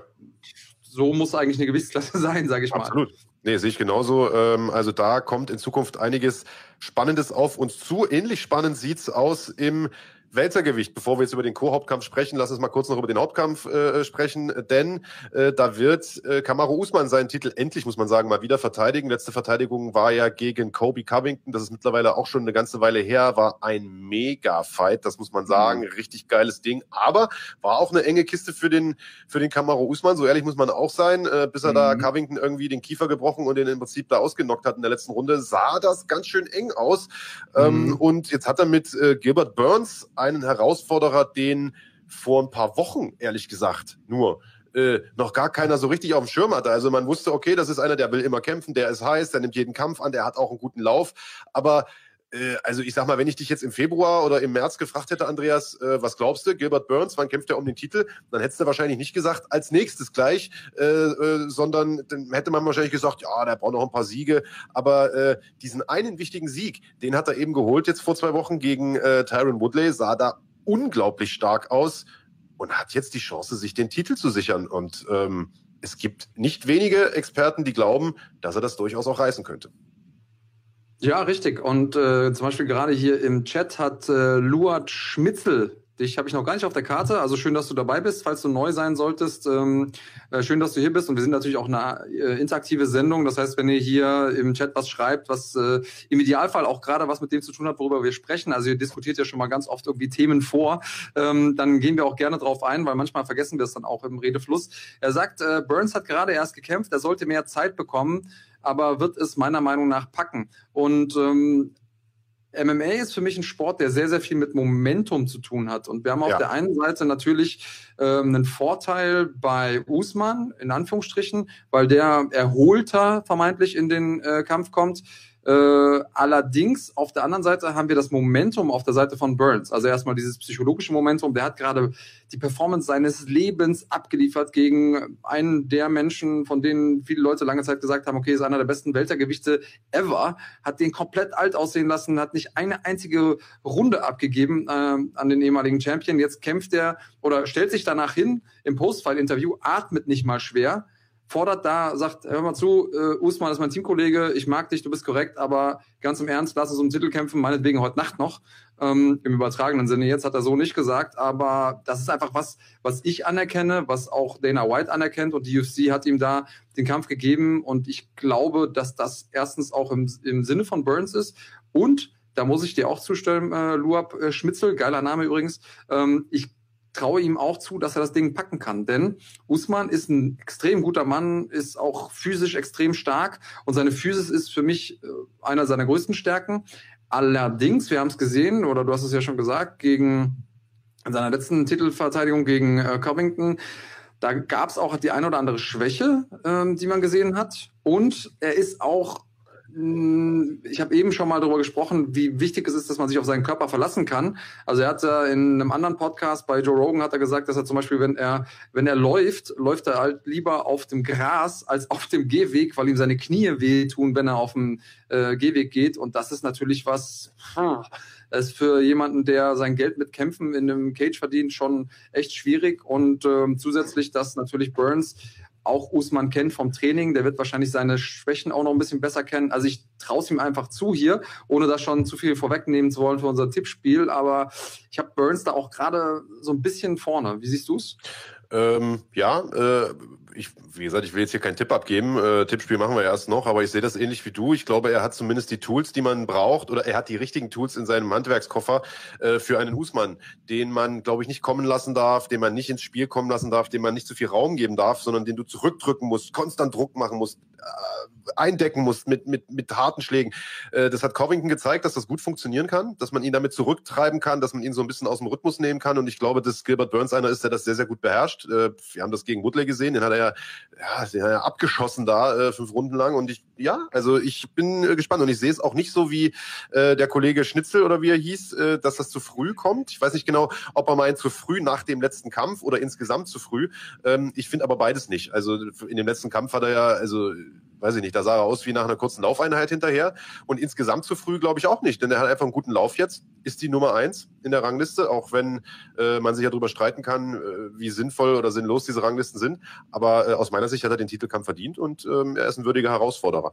Aber das ist noch nicht alles, lieber äh, Big Daddy. Stichwort, äh, sorry, wenn ich da einhake, denn ja. Äh, Streit gab es auch rund um die Kampfansetzung. Ähm, da hat sich jemand zu Wort gemeldet. Wolltest du darauf gerade eingehen? Mm, nee. Was meinst okay, du? Okay, dann lass mich da kurz drauf eingehen. Nämlich jemand, der auch äh, ja immer wieder mal von sich äh, reden macht. Ich spreche über niemand geringeren als äh, Nate Diaz. Ach so, ja. Äh, der gute Nathan hat da auf Twitter ein bisschen geschossen mhm. ähm, und äh, hat Usman vorgeworfen, dass er ja sich da so ein bisschen unter Wert verkauft. Warum kämpft er denn jetzt gegen so jemanden, der keinen wirklichen Namen hat? Ähm, könnte man es darauf antworten, weil der der Nummer eins Herausforderer ist vielleicht. Ähm, aber ähm, wir haben da auch, glaube ich, eine kurze Grafik zu. Wenn Tobi die kurz einblenden könnte, wäre super. Ähm, also Twitter ist ja auch äh, ein, ein, schöner Schauplatz für alle Leute. Das ist die danach. Das ist quasi die Antwort äh, von Burns. Äh, wenn wir einmal kurz die äh, Tweets zeigen könnten, die Diaz vorher rausgehauen hat. Genau, da sind sie. Also ähm, nochmal vorgelesen. Uh, This is what's wrong with people uh, take, uh, taking fights. Na, was steht hier? Uh, uh, claiming they are fighters, settling for less because they know they're not worth shit. Also ihr hört, der, der Big Daddy, der war auf der Schule des Lebens früher, deswegen äh, hat er hier, hat er hier ja, tatsächlich hier Pixel, das war das Problem. ja, also ich glaube, ja. wir müssen ja auch gar nicht jeden, jeden, jedes einzelne Wort da vorlesen. Äh, unterm Strich kann man sagen, Nate Diaz ist wieder am Stänkern. Das macht er ja jetzt irgendwie ähm, konstant in den letzten Wochen. Äh, nicht nur er, muss man sagen, einige andere auch. Und ganz ehrlich, ich weiß nicht, wie es dir geht. Ich bin ein Freund von Trash Talk. Ich finde das cool, ich finde es unterhaltsam, aber mir geht's langsam echt auf den Keks. Also ich will von Nate Diaz nichts mehr hören hören. Der hat in seinem letzten Kampf halt mega ins Brett bekommen und zwar richtig. Und auch wenn andere sagen, oh, der wäre noch mal gekommen, nee, glaube ich nicht so. Und der soll lieber halt mal kämpfen und ähm, äh, statt sich über, über Leute wie, wie Gilbert Burns aufzuregen, die halt einfach mal, ich meine, Gilbert Burns, der hat jetzt in den letzten äh, in den letzten zwölf Monaten irgendwie viermal oder in den letzten zehn Monaten viermal gekämpft, weißt du? So. Das ja. respektiere ich, das finde ich, das finde ich super. Nate Diaz hat halt einmal gekämpft und halt richtig von, von Ballon bekommen. Also ähm, ja, muss ich jetzt nicht, muss man jetzt nicht den Kanal so aufreißen. Nee, und vielleicht kann man da nochmal die äh, zweite Graf oder die ja, als erstes gezeigte Grafik äh, einblenden vom, vom Champion, der da auch ganz klare Einordnung zu hatte. Sagt, okay, Diaz, äh, guter Mann, du hast jetzt irgendwie äh, fünf der, von deinen letzten neun gewonnen in den letzten acht Jahren. Das ist jetzt nicht so richtig äh, viel. Zwölf Niederlagen. Ich weiß nicht genau, warum er das hier als äh, Kriterium anführt, aber ist für ihn ein Kriterium und äh, nur, nur einen von zwei Kämpfen in den letzten vier Jahren äh, gewonnen und dann noch abgelehnt gegen Woodley zu kämpfen, als du den Titelkampf bekommen hast. Also das ist ein ganz klares Argument gegen ihn. Jorge Masvidal, der ja auch irgendwie so im Gespräch war, um den Titel zu kämpfen, äh, ja 13 Niederlagen. Ich weiß gar nicht, warum das für ihn so wichtig ist, dass er, äh, wie viele Niederlagen man hat, aber gut. Äh, und hat eine Niederlage gegen Demin Maya, äh, der auch noch ausgenockt wurde von Burns. Und äh, ja, dann sagt er eben zu Burns, zu seinem äh, Teammitglied, dass er sechs Kämpfe in weniger als zwei Jahren äh, gewonnen hat, die auch alle in Folge Demi Meyer K.O. Äh, geschlagen hat. Und äh, ja, hat äh, den in seinem letzten Kampf den dominanten, vorherig dominanten Champion Woodley dominiert. Also ganz klar für ihn, warum da Burns die Herausforderung bekommt. Auf sportlicher Art quasi nochmal kurz zusammengefasst kann man das so stehen lassen oder stimmt da was nicht mit? Ja, Entschuldigung, bin gerade weggenickt. Was? ja, nee, also klar kann man das so stehen lassen. Ich, das ist halt, also die, ich sage nochmal, ich finde das ganze Geklapper, klar gehört das zum Geschäft, aber gerade Leute wie Nate Diaz, wir sollten den Ball halt einfach flach halten. Kamaro Usman hat da einen würdigen Herausforderer vor der Brust. Da gibt's keinen, das kann man nicht wegdiskutieren und ich glaube, das werden wir auch sehen in, äh, was in vier Wochen, glaube ich, ist die Veranstaltung ja. Mhm. Ähm, das ist ein cooler Kampf, Alter. Und ich sag mal, der einzige, den ich vielleicht noch lieber jetzt gesehen hätte, wäre Masvidal gegen Usman gewesen. Ähm, aber gut, dazu kam es halt nicht. Äh, dementsprechend ist das für mich der Fight to make und ähm, alles gut. Ja, und äh, das ist ja nun, wie gesagt, nicht, äh, nicht, nicht nur, es gibt nicht nur diese zwei Titelkämpfe auf dieser gigantischen Card, du hast es gesagt, Andreas, die vielleicht beste Card, äh, die wir seit äh, einer Weile gesehen haben und ähm, das haben wir ja schon bei UFC 249 gesagt, die ja auch schon top besetzt war. Äh, wir haben noch einen Titelkampf, also neben Jan gegen Aldo und dem Hauptkampf Usman gegen Gilbert Burns gibt es auch noch einen äh, Titelkampf im Federgewicht, einen Rückkampf, muss man sagen. Alexander Volkanovski gegen Max Holloway, die beiden standen sich in ihrem jeweils letzten Kampf schon äh, gegenüber das erste Mal und äh, ich muss sagen, das war damals eigentlich so eine klare Sache für den Volkanovski. Äh, mhm. Du bist ja kein Freund von, von direkten Rückkämpfen. Was, was sagst du zu dem Kampf? Findest du den gut oder findest du den schlecht?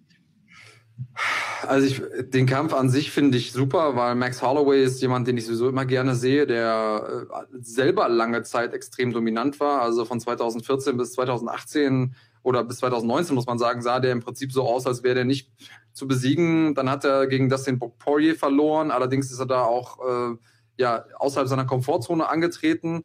Aber dann das Ding gegen Volkanovski, das war auf jeden Fall eindeutig. Auf der anderen Seite, wenn jemand so lange so dominant ist und dann nicht irgendwie ausgenockt wird oder so, dann kann man auch sagen, okay, vielleicht hat er einen schlechten Tag gehabt und also ich kann das schon rechtfertigen für mich und ich habe da auch Bock drauf auf das Rematch. Obwohl ich kein Freund bin von direkten Rematches, äh, finde ich, dass sich das Holloway verdient hat. Er hat verdient nochmal zu zeigen, ob das jetzt wirklich nur ein Ausrutscher war oder ob Volkanovski wirklich so viel besser ist als er. Wie siehst du es?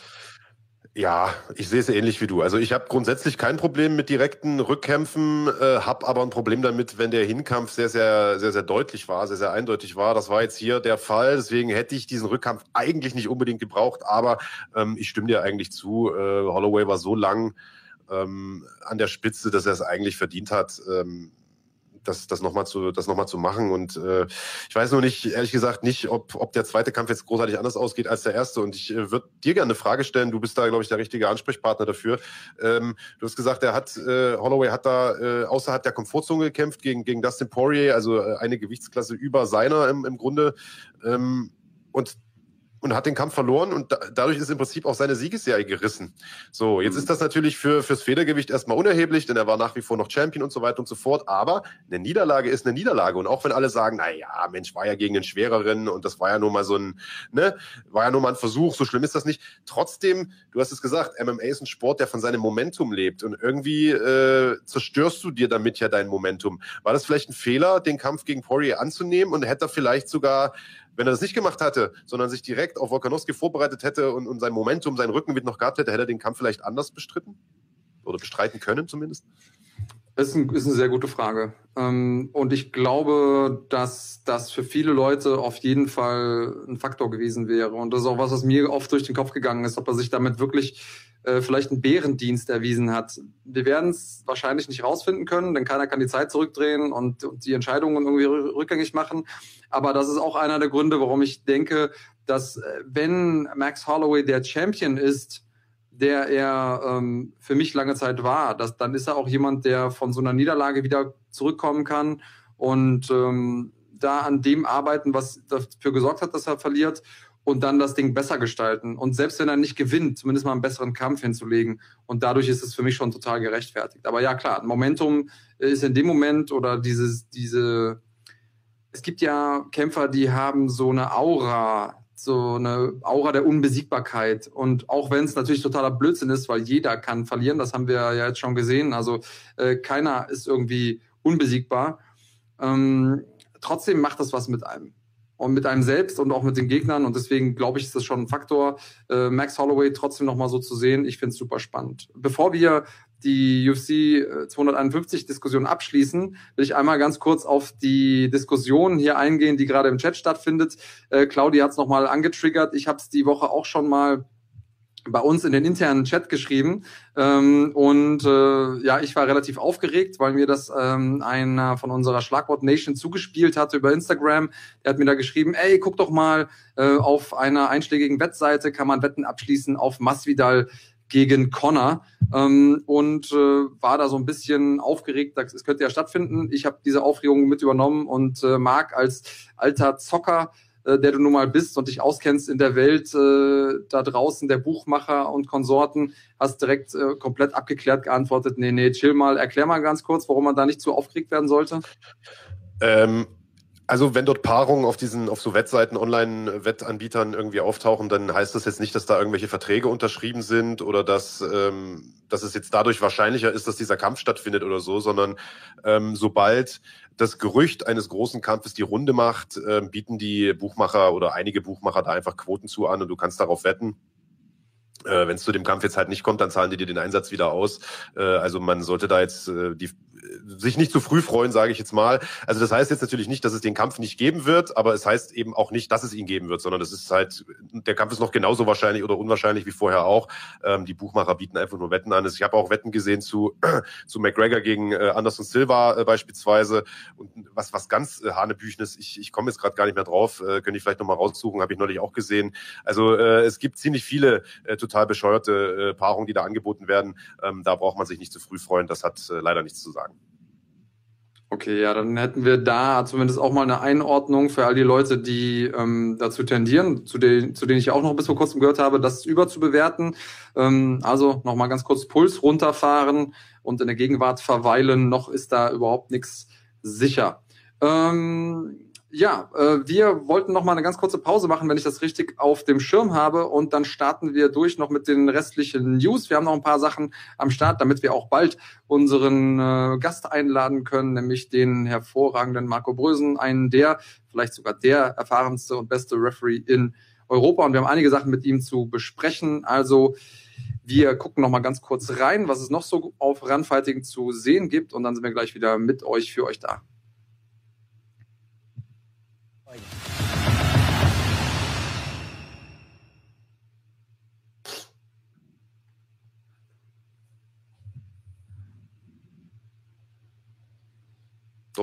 Das ging aber schnell. Nein.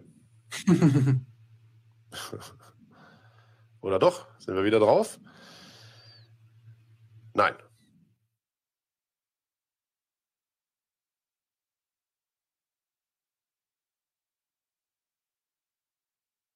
Hey everyone, I'm Nimish Johnson. This is Enrico the Hurricane Kid.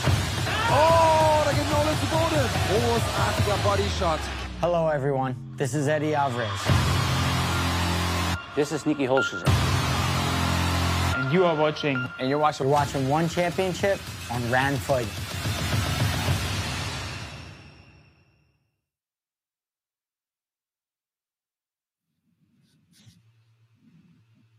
So, da sind wir wieder drauf und ich habe mal die Pause kurz äh, genutzt, um mal rauszusuchen, was das noch für ein Kuriosum war, äh, auf das man äh, Wetten abschließen konnte. Ähm, ich habe das jetzt im Laufe der Woche gesehen, habe mich nicht mehr genau daran erinnert, es war, ich habe mal nachgeschaut, du kannst wetten auf John Jones gegen Ryan Bader. Also für alle, die nicht wissen, wer Ryan Bader ist, das ist der äh, ja, Doppel-Champion von, von Bellator, Halbschwer und Schwergewicht. Also da werden schon äh, Wetten sozusagen angeboten für den unwahrscheinlichen Fall, dass John Jones tatsächlich in Sackhaut bei der UFC und bei Bellator anheuert. Ähm, also das allein zeigt ja, wie, äh, wie das System da funktioniert. heißt jetzt natürlich nicht, dass John Jones entlassen ist, sondern die Buchmacher bieten das halt einfach mal auf blöd schon mal an. Ähm, ja, um da auch ein bisschen Aufmerksamkeit äh, zu heischen natürlich. Ähm, so, jetzt kommen wir äh, zu einer anderen Sache, die aber tatsächlich schon in trockenen Tüchern ist äh, und äh, wo man dementsprechend, wo es Sinn macht, schon Wetten drauf abzuschließen. Und das ist ein Kampf, lieber Andreas, auf den viele, viele Fans schon seit einiger Zeit warten, seit langer Zeit warten und äh, auf den du wahrscheinlich ganz besonders wartest, denn es ist ein Kampf in deiner Gewichtsklasse sozusagen, in deiner Paradedisziplin, in der Königsklasse des Kampfsports. Es ist das dritte Aufeinandertreffen zwischen Stipe Miocic und Daniel Cormier und dazu wird es nun endlich kommen und zwar am, lass mich lügen, 15. August, glaube ich. Ja, ich bin total aufgeregt, weil das einer dieser Kämpfe ist. Und vielleicht können wir erstmal den rosa Elefanten im Raum zuerst ansprechen.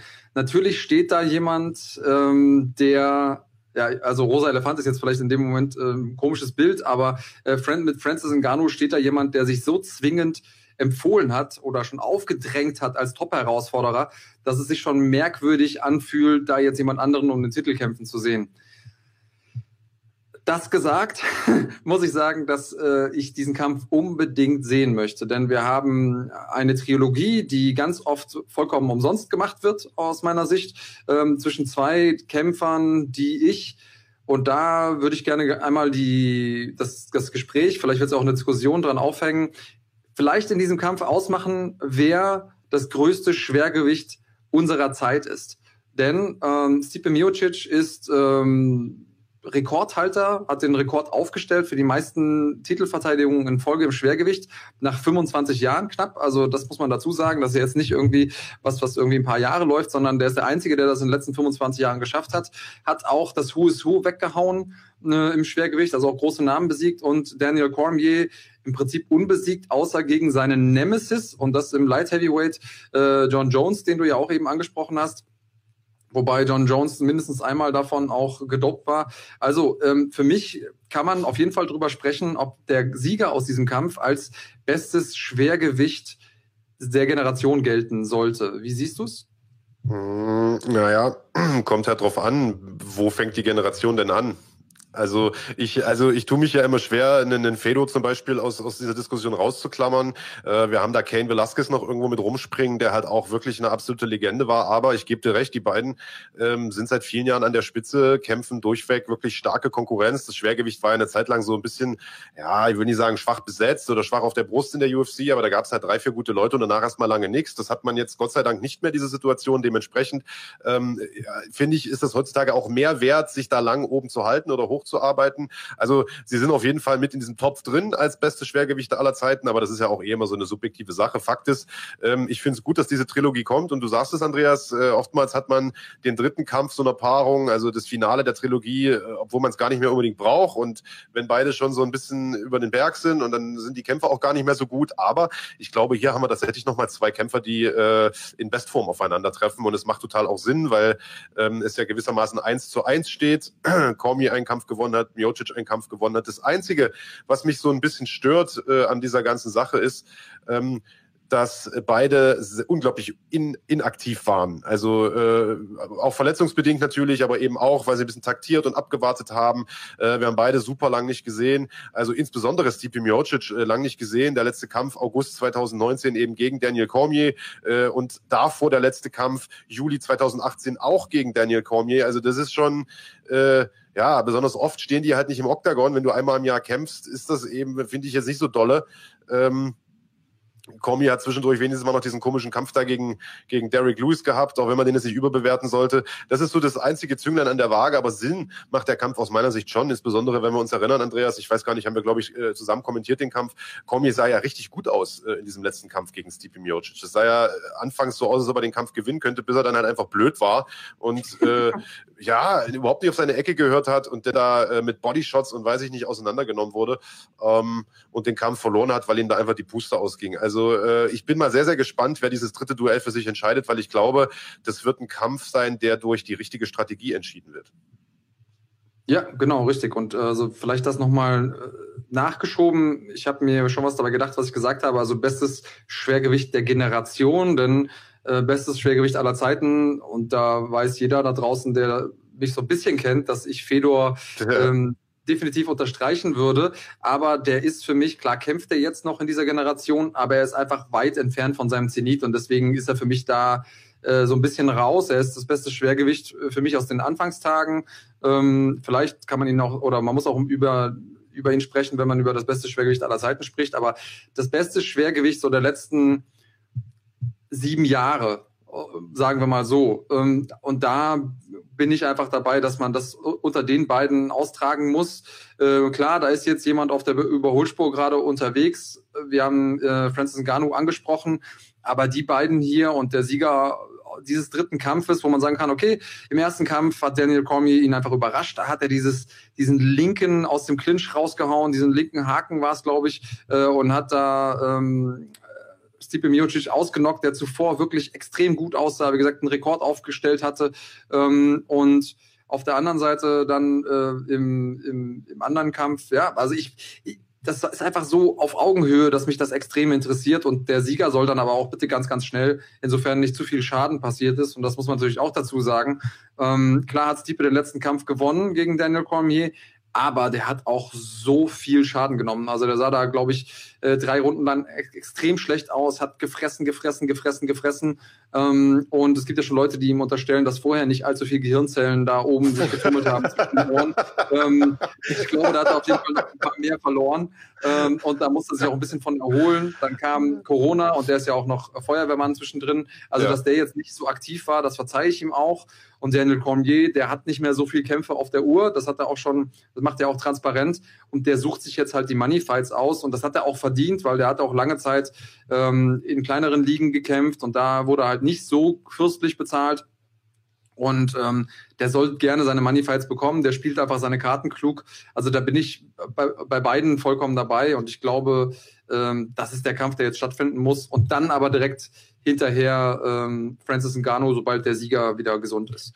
Ja, das ist ja der äh, tatsächlich letzte Kampf von Daniel Cormier, wenn man ihm glauben darf. Also er hat mhm. gesagt, äh, Sieg oder Niederlage, danach war es das für mich. Das erhöht natürlich den Druck auch nochmal äh, ein Stück weit auf beide, äh, insbesondere aber auf Cormier, der natürlich sich mit einem mit einem Sieg verabschieden möchte, ganz klar. Und ähm, Dadurch wird das äh, sicherlich ein Daniel Cormier sein in absoluter Bestform. Und ich bin sehr, sehr gespannt auf dieses Duell. Wie gesagt, in der Nacht auf den äh, 16. August gibt es das Ganze zu sehen. Äh, Ort wurde noch nicht bekannt gegeben, einfach aus dem Grund, dass man bei der UFC noch gar nicht weiß, wie es überhaupt weitergeht. Äh, gut möglich, dass bis August schon wieder die ersten Hallen öffnen mit Zuschauern auch. Also da gibt es Gespräche aktuell in einigen Bundesstaaten. Wäre natürlich super, äh, wenn man einen Kampf von dieser Größenordnung tatsächlich auch von einer vollen Halle irgendwie sehen könnte.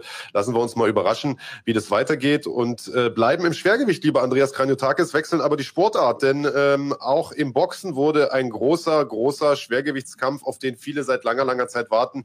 Ich will nicht sagen angekündigt, aber zumindest angeteased, nämlich Tyson Fury gegen Anthony Joshua. Das Schwergewicht im Boxen ist ja in den letzten Jahren wieder spannend, wie lange nicht, nachdem es da irgendwie viele Jahre gar nichts gab oder nur die Klitschkos gab und nicht viel passiert ist, hat man jetzt, ich sag mal, da oben so ein Dreigestirn von Leuten, die äh, alle untereinander für absolute Klassiker sorgen könnten und zum Teil schon gesorgt haben. Man hat in England Anthony Joshua, absoluten Megastar, dem immer nachgesagt wird, der traut sich nicht in die USA rüber. Man hat mit Tyson Fury äh, einen aus UK, der in den USA mittlerweile ein Megastar ist und man hat Deontay Wilder, äh, der so ein bisschen, ja, äh, der, der amerikanische Star werden soll, aber das, die Fans tun sich da so ein bisschen schwer mit ihm. Ähm, wir haben zwei Kämpfe gesehen zwischen Fury und Wilder und alle warten ja nun drauf, dass dass sowohl Wilder als auch Fury mal gegen Joshua kämpfen, um zu gucken, ob der denn wirklich so gut ist, wie, wie, wie alle glauben und so weiter. Äh, ja, und zum Kampf Fury gegen äh, Joshua soll es jetzt nun kommen, und zwar im kommenden Jahr. Aber es gibt nicht nur ein großes Aber an dieser Sache, Andreas. Ja, richtig. Und äh, wir fangen mit dem Thema an und Mr. T schreibt hier, äh, Wilder, Joshua passiert nicht mehr in diesem Leben. Äh, du hast es auch eben gesagt, natürlich, das Ding ist noch nicht safe, da sind noch, ist noch nicht die Tinte unter dem Vertrag äh, gesetzt, geschweige denn trocken. Aber äh, wenn das so ein bisschen angeteased wird, glaube ich, kommt es auch ein bisschen darauf an, äh, wie die Verantwortlichen ähm, die Resonanz wahrnehmen. Und wenn da die Leute alle aufschreien und sagen, ja, genau das Ding wollen wir, dann wird es einfach wahrscheinlicher. Ähm, und aus äh, Fansicht ist das der Kampf, der kommen müsste, ganz, ganz klar. Ich äh, muss ganz ehrlich sagen, ähm, ist ein Kampf, der das Schwergewicht auch nochmal komplett unterstreicht. Und das Schwergewicht Boxen war ja jetzt auch, sage ich mal, über längere Zeit nicht mehr allzu spannend, aber ja, auch da in letzter Zeit einfach extrem äh, witzig, auch einfach sich Gedanken darüber zu machen, was wäre, wenn. Und ähm, wen hättest du vorne in dem Moment? Auf wen würdest du mhm. tippen wollen? Naja, ich sag mal, Anthony Joshua hat natürlich jede Menge Credit verspielt mit dieser Niederlage gegen, äh, gegen den Ruiz, als er da überraschend irgendwie K.O. gegangen ist oder TKO gegangen ist. Ähm, hat er zwar wieder ausgebügelt dann im Rückkampf und so und ist da wieder, aber es zeigt halt, dass er schlagbar ist, dass er Schwächen hat und ich sehe einfach Tyson Fury als weltbesten Boxer momentan im Schwergewicht, deswegen äh, würde ich da schon auf ihn tippen. Aber wie gesagt, äh, bevor es zu dem Kampf kommt, müssen halt noch ein paar Sachen passieren. Anthony Joshua hätte ja eigentlich irgendwie seinen Titel verteidigen sollen oder sein Net-Titel gegen Kubrat Pulev, äh, der ja lange Zeit hier in Deutschland auch stationiert war. Der Kampf ist wegen Corona geplatzt, wird dann irgendwie nachgeholt später im, in diesem Jahr. Ähm, Tyson Fury muss auch nochmal ran und zwar nochmal gegen Deontay Wilder. Da wird es den dritten Kampf geben, äh, der auch jetzt irgendwie, ich weiß gar nicht, im Juni, Juli oder was hätte stattfinden sollen, wurde jetzt auch auf den Oktober verschoben. Das heißt, ähm, alle drei dieser Top-Schwergewichte müssen noch mal boxen, zwei davon sogar gegeneinander. Äh, und also ich sag mal, ist ja nicht gesagt, dass, dass Fury den Kampf unbedingt gewinnt und es ist auch nicht gesagt, dass, dass Joshua den Kampf gewinnt. Vielleicht haut der Pulev den ja um, glaube ich zwar nicht, aber möglich ist alles. Äh, und ich sag mal, dann ist so ein Kampf auf einmal gar nicht mehr so spannend, ehrlicherweise. Also äh, das heißt, bevor es zum Kampf Fury gegen Joshua kommt, ist noch eine Menge zu erledigen und äh, bevor wir da irgendwie die Hose ausziehen und uns freuen äh, über diese Kracherpaarung, sollten wir vielleicht die Pferde erstmal im Stall lassen und abwarten, was, äh, was das dieses Jahr noch so bringt im Schwergewicht und dann nächstes Jahr nochmal gucken. Ja, bin ich ganz bei dir. Es macht natürlich trotzdem Spaß, äh, drüber zu spekulieren und sich das ja. Ganze vorzustellen. Und äh, klar, von der Name Power, von Name Value her ist das der größte Kampf, der da gerade draußen irgendwie grassiert. Es gibt ja. andere Leute, die sich sportlich äh, da irgendwie noch empfehlen. Aber äh, ja, das ist so der, der Fans-Favorite-Kampf. Schauen wir mal. Ähm, ja, interessant äh, finde ich vor allen Dingen, dass, also wie gesagt, da ist nichts unterschrieben, es gibt keine Verträge, man hat sich da quasi nur mündlich geeinigt. Das heißt, Sie können jetzt auch sagen, morgen weiß ich nicht, weiß ich nichts mehr von, hat sich erledigt das Thema, hoffen wir nicht. Mhm. Äh, auf was sich aber mündlich geeinigt wurde, ist äh, tatsächlich nicht nur ein Kampf, sondern gleich zwei. Und ähm, das ist im Boxen ja schon üblich, dass man den Rückkampf quasi gleich mit irgendwie in den Vertrag schreibt. Und ähm, das finde ich total cool, denn äh, dann erwartet uns dieser Kampf natürlich gleich doppelt. Ich meine, wenn äh, Fury den Joshua jetzt irgendwie in der ersten Runde umlegt oder umgedreht, dann ist das nicht so cool, aber wenn das ein mega Kracher wird, dann hast du den Kampf gleich nochmal safe. Und das finde ich super. Und man könnte dann ja wirklich auch sagen, man macht einen Kampf in den Staaten und so wird es wahrscheinlich auch passieren und einen in UK. Das war ja lange Zeit so ein bisschen das Streitthema und einer der Gründe, warum man Anthony Joshua nicht in die USA geschickt hat, weil der in, auf der Insel drüben halt einfach mal Stadien voll macht mit, weiß ich nicht, 70.000 Zuschauern oder mehr. Äh, und ich sag mal, in so einem Ambiente äh, so einen Kampf zu genießen, muss ich dir ganz ehrlich sagen, da überlege ich, ob ich mir auch mal ein Ticket hole oder mich da irgendwie akkreditieren lasse, weil das ist, glaube ich, History in the Making. Auf jeden Fall. Das äh, typische Mark Bergmann-Manier, sich wieder äh, von hinten reinschleichen mit einer Akkreditierung. Als, als Pressemensch, genau. In Wirklichkeit aber nur Bier saufen mit den, äh, mit den Ringgirls. Ja, nee, also das, das wäre äh, definitiv eine coole, eine coole Sache. Ich drücke die Daumen, dass es soweit kommt, aber glauben tue ich es erst, wenn ich sehe, ehrlich gesagt. Ja, ganz klar, äh, muss man so stehen lassen. Und äh, ja, ich glaube, das ist, da bist du auch äh, im Prinzip bei unseren Gästen bzw. Zuschauern, die glauben auch erst, dass wir heute einen Gast haben, wenn sie ihn sehen. Und vielleicht sollten wir, vielleicht sollten wir ihn auch mal demnächst zeigen. Deswegen würde ich vorschlagen, wir machen nochmal eine ganz kurze Werbung. Ähm, äh, ich hoffe, Tobi drückt auf den richtigen Knopf und nach der Werbung sind wir dann auch wirklich da und diesmal auch wirklich mit Marco Brösen. So ist es.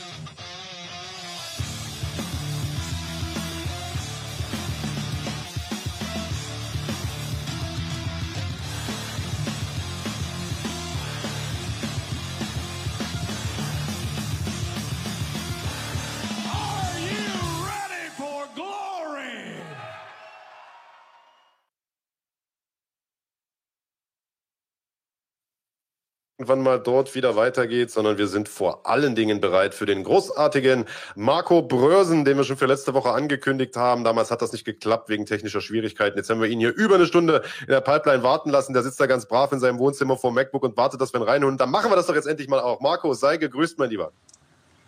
Guten Morgen oder Mittag schon. Äh, ja, guten Mittag, ne? Guten Mittag. Also äh, vielleicht nochmal zum Verständnis für alle oder vielleicht als kleine Vorstellung. Du äh, bist einer der erfahrensten, also aus meiner Sicht der erfahrenste äh, Referee Europas, hast im Prinzip alle großen Veranstaltungen schon gerefft. Da kannst du gleich mehr dazu sagen. Ähm, nur äh, so viel vorweg. Du bist Holländer, kommst aus Amsterdam, verstehst perfekt Deutsch, sprichst aus meiner Sicht auch perfekt Deutsch, aber sollte es mal ein bisschen mehr ins Detail gehen und die Sätze ein bisschen komplexer werden, dann kann es passieren, dass du mal ins Englische abdriftest. Also liebe Zuschauer nicht wundern, wenn wir hier, ich sag mal, so, so ein Denglisch draus machen. Nein, ich probiere es in Deutsch. Ja, hoffe Sie alle verstehen. Ja. Äh, ich verstehe alles in Deutsch, konnte es auch reden. Ja, und mein Deutsch äh, vielleicht besser wie äh, Deutsch-Holländisch ist. So ist es. So, jetzt haben wir hier äh, eine ganz kleine Doppelung drin. Also ich höre mich doppelt, ich höre auch den Marco doppelt. Mal ja, gucken, ob das der Kollege Tobi Tonguru lösen kann.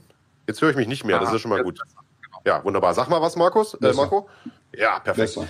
Sehr gut. Ja, dann erzähl mal, äh, bevor wir jetzt, oh, bevor wir jetzt äh, uns das Eingemachte äh, machen, erzähl mal so ein bisschen. Was, äh, wie lange bist du schon Referee? Wo refst du alles? Was hast du alles schon gemacht in den letzten Jahren? Also versuch das mal so knapp wie möglich zusammenzufassen bei der riesigen Vita, die du hier hast. Ich äh, glaube, ich referee schon äh, 30 Jahre. Bin angefangen mit, äh, mit Muay Thai ja, und K1. Äh, K1 war die offizielle K1 von Japan, war die erste große Veranstaltung für mich, äh, welche die große Shows im, äh, in Europa gemacht haben. Ja, von äh, K1 bin ich äh, übergegangen nach äh, MMA oder nicht übergegangen, aber mit, mitgemacht. das ist 20, 25 Jahre vorher. Ja, da habe ich vor Toto Hendo für Breit, der alte Breit, äh, gekämpft, äh, gereferiert äh, Punkterichter gemacht. Ähm, ja, M1 natürlich äh, letzte Jahre viel gemacht und in Deutschland äh, ja, äh, beim GMC, noch, noch immer beim GMC. Äh, angefangen in Deutschland bei Respekt FC und das glaube war ich schon in 2008 oder etwas äh, oder 6. So 30 Jahre schon. Ja, also das ist jede Menge Erfahrung. Ähm, wie kommt man denn äh, dazu, überhaupt sowas zu machen? Denn äh, gerade vor 30 Jahren, sage ich mal, war ja Kampfsport doch noch mehr als heute ein bisschen milieubehafteter und eher so, ich sag mal, ein Sport für Raubeine. Ähm, jetzt kenne ich dich schon seit vielen Jahren auch persönlich. Du bist ein total sympathischer Kerl, beruflich erfolgreich, Geschäftsmann, hast eine total nette Frau. Wie kommt man denn dazu, äh, Referee zu werden in so einem in so einem harten Sport? Ähm, angefangen bin ich äh, bei Trainieren. Ja, ich äh, bin Operations Manager in Gefähregut. Ja, so gefährliche Leute gefährden gut. Da ist schon eine Link. Ja, aber ich habe angefangen mit Trainieren zum Kickboxen. Äh, und damals in Amsterdam war diese Veranstaltung und da haben sie gefragt, da gibt einen äh, Kursus äh, ja, zum äh, Punkterichter zu machen. Ja, ähm, wollten sie das mal probieren. Dann konnten wir auch nach Veranstaltungen gehen und sind dann in der ersten Reihe und zahlt nichts. Okay, na großartig. so angefangen damit, äh, Kurses gemacht äh, in Amsterdam. Ja, äh, und angefangen mit Punkterichter. Und dann war ich damals auf einer Veranstaltung und ähm, ähm, ähm, Referee war äh, krank oder etwas und da hat gesagt, Marco, du kannst es auch, äh, geh mal rein, ja, und du musst äh, Kampfrichter machen. Äh, so, okay, muss mal probieren. Äh, einmal dran gegangen und niemals rausgegangen. Äh. Wir, ja, sehen hier, wir sehen hier ein paar Bilder, Marco. Wie alt bist du denn da? Also da bist du ein paar Jährchen jünger noch, ne? Da sind die Haare noch nicht grau. nö, nö, das ist, puh, ich muss mal gucken. Ne? Das ist sicher 20 Jahre alt. Ja, ja. ja. Sehr gut. Komisch, Hat sich aber gut gehalten. Ja, ja, ja, doch, ja. Etwas abgenommen im Gewicht, ne? Mein Gewicht war schwerer dort. ja, kleines Bäuchlein, war, kleines Bäuchlein war dran.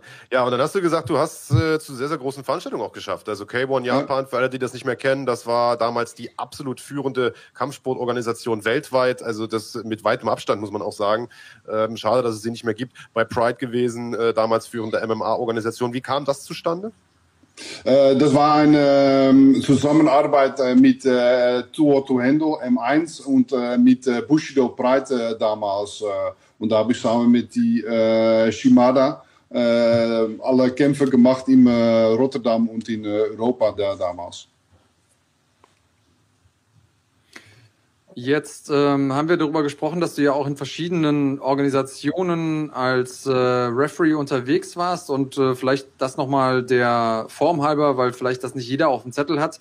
Ähm, wir haben natürlich einmal den Referee, der im Ring beziehungsweise Cage ist und der das Geschehen leitet und der auch den Kampf zu jeder Zeit abbrechen kann. Also wenn du sagst, okay, das war's, ich traue einem der beiden Kämpfer nicht zu, dass er hier weiterkämpft, dann kannst du das Ding abbrechen und dann ist das quasi Gesetz. Auf der anderen Seite haben wir ähm, außerhalb des Kampfes äh, Punktrichter, die den Kampf punkten. In den meisten Fällen ist es irgendwie ein 10-Point-Must-System. Äh, in anderen Fällen wird der Kampf als Ganzes gep äh, gepunktet, wie zum Beispiel bei ONE FC. Ähm, ist das was, was auch Auswirkungen auf dich hat als Referee? Also hast du das im Hinterkopf, wenn du äh, den Kampf gerade als Ref gestaltest, dass du sagst, okay, warte mal, hier muss ich ein bisschen anders vielleicht vorgehen, ein bisschen anders agieren, wenn anders gewertet wird? Äh, was ich mache, und äh, äh, ja, ich habe auch Punkterichter trainiert äh, im, äh, in Russland und auch in Deutschland und in Holland. Ja, ähm, für einen Punkterichter ist wirklich wichtig, dass er äh, zum Beispiel mit einem Rear Choke oder etwas, dass die Choke gut ist unter dem Kinn. Ja, wenn er hier ist, ist nicht gut. So, wenn ich Kampf richte, ja, und ähm, ein Punkterichter ist hinter mir, kann ich, darf kann ich niemals sehen, ob er gut ist oder nicht gut ist. Ein, äh, gleich mit einem Armhebel. Ja? Und damals dann, äh, habe ich von Shimada gelernt, ja, immer anzuweisen ja, und zu rufen, gib du mal auf, gib mal auf. Äh, ja? Ähm, das ist nur für die Punkterichter zu sehen, ja, dass es wirklich eng ist, dass er in die Nähe von einer Submission ist. Äh. So ja, immer im Kopf ist dem gleich, auch für den Sicht rundlaufen, nicht nur für die Kameras, aber auch für die, die Punkterichter, dass sie die ganze Kampf sicher am Bodenkampf sehen konnten. Okay, also das ist ja was, was man vielleicht nicht so auf dem Zettel hat, dass das was ist, was man als Referee auch noch mitdenken muss, dass man ja. quasi auch Augen und Ohren ist für die Punktrichter da draußen. Ähm, gibt's äh, Gibt es denn einen Kampf, weil das hier gerade gefragt wird bei uns im, im Chat, gibt es einen Kampf, der dir besonders in Erinnerung bleibt, wenn dich jemand fragt, was ist denn der beste Kampf, den du je gerefft hast? Was war der Kampf, wo du irgendwie am, am liebsten dran zurückdenkst? Puh, das sind ja verschiedene. Ich habe so tolle Kämpfe gemacht. Äh, eine in, äh, in Japan, das war äh, dem Fedor, das war eine Exhibition-Match äh, gegen Fedor gegen Aoki. Das war nicht die beste Kampf, aber ein Riesenkampf wie zwei solche gute Kämpfer, äh, äh, verschiedene Gewichtsklassen, nicht dem gleichen, war riesig. Äh, aber in Russland äh, äh, nicht immer die Profikämpfer sind die besten Kämpfer, aber auch die Amateurkämpfer können wirklich gute Kämpfer sein. Sicher in, Deutsch, in, äh, in Russland. Äh, ja, aber welche mir beigeblieben sind, in Breit habe ich ähm, gemacht ähm, Alexander Emelianenko äh, gegen Fabricio Verdum. War ein guter Kampf. Ähm, aber in Russland sicher äh, alle Kämpfe von äh, Schlemenko. Äh, Schlemenko Vasilevski sind zwei gewesen äh, oder drei. War Riesenkämpfe von vorne nach Ende. 100% äh, Aktion. Äh, ja, auf dem Rand der Regeln.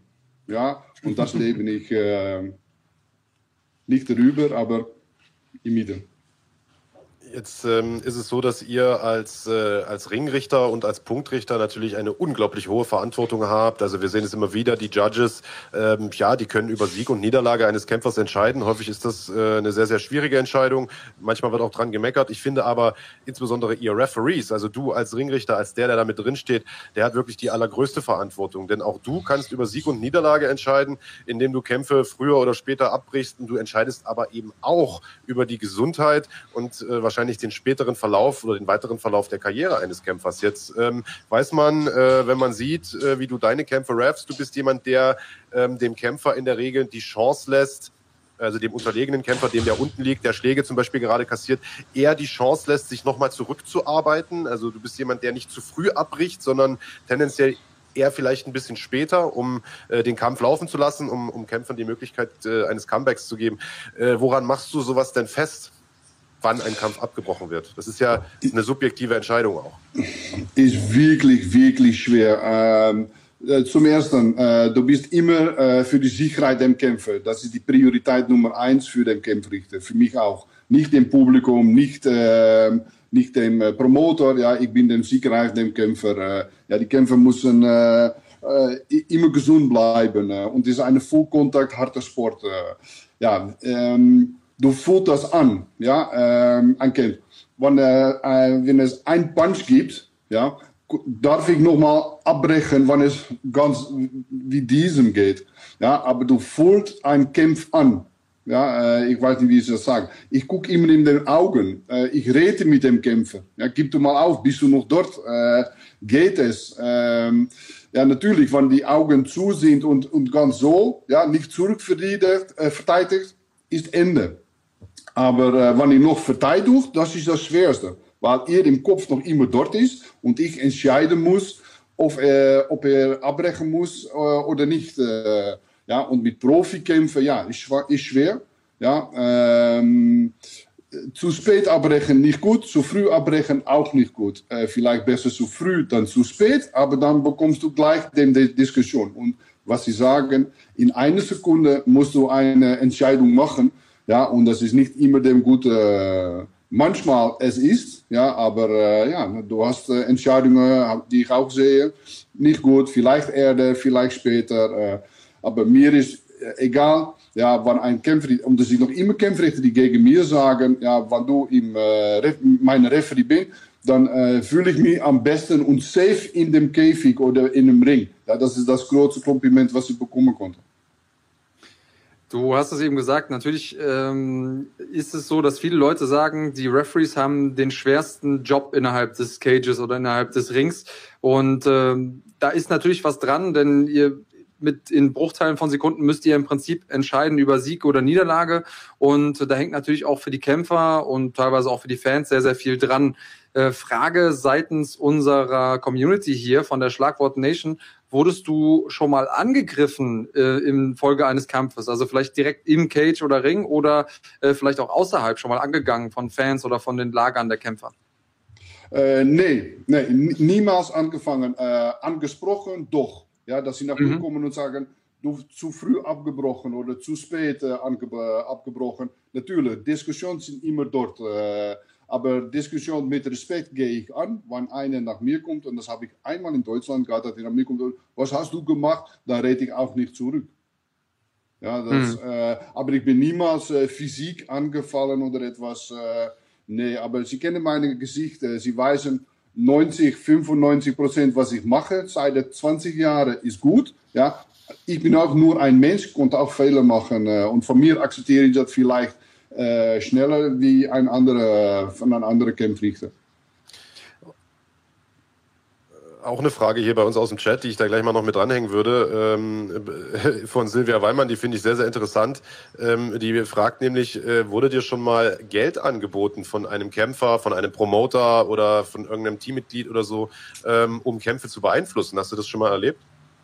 Niemals. Nicht, äh, nicht, nicht even äh, zum ersten Mal im, äh, im Russland äh, war. Damals hat mir gesagt, da kommen Leute mit Geld nach ihnen äh, und fragen, ja, ich, ich kämpfe äh, Referee 20 äh, seit 2000 im, äh, im Russland, ja, und das war eine andere Zeit wie jetzt, aber mhm. niemals, niemals eine Euro. Ähm, ich habe einmal mit einem Veranstalter eine Diskussion gehabt, hat hij nach mir gekommen hat gesagt, ja, die Hauptkämpfe, da musst du so Kämpfe richten oder so Kämpfe richten. Das gab noch nicht an Geld.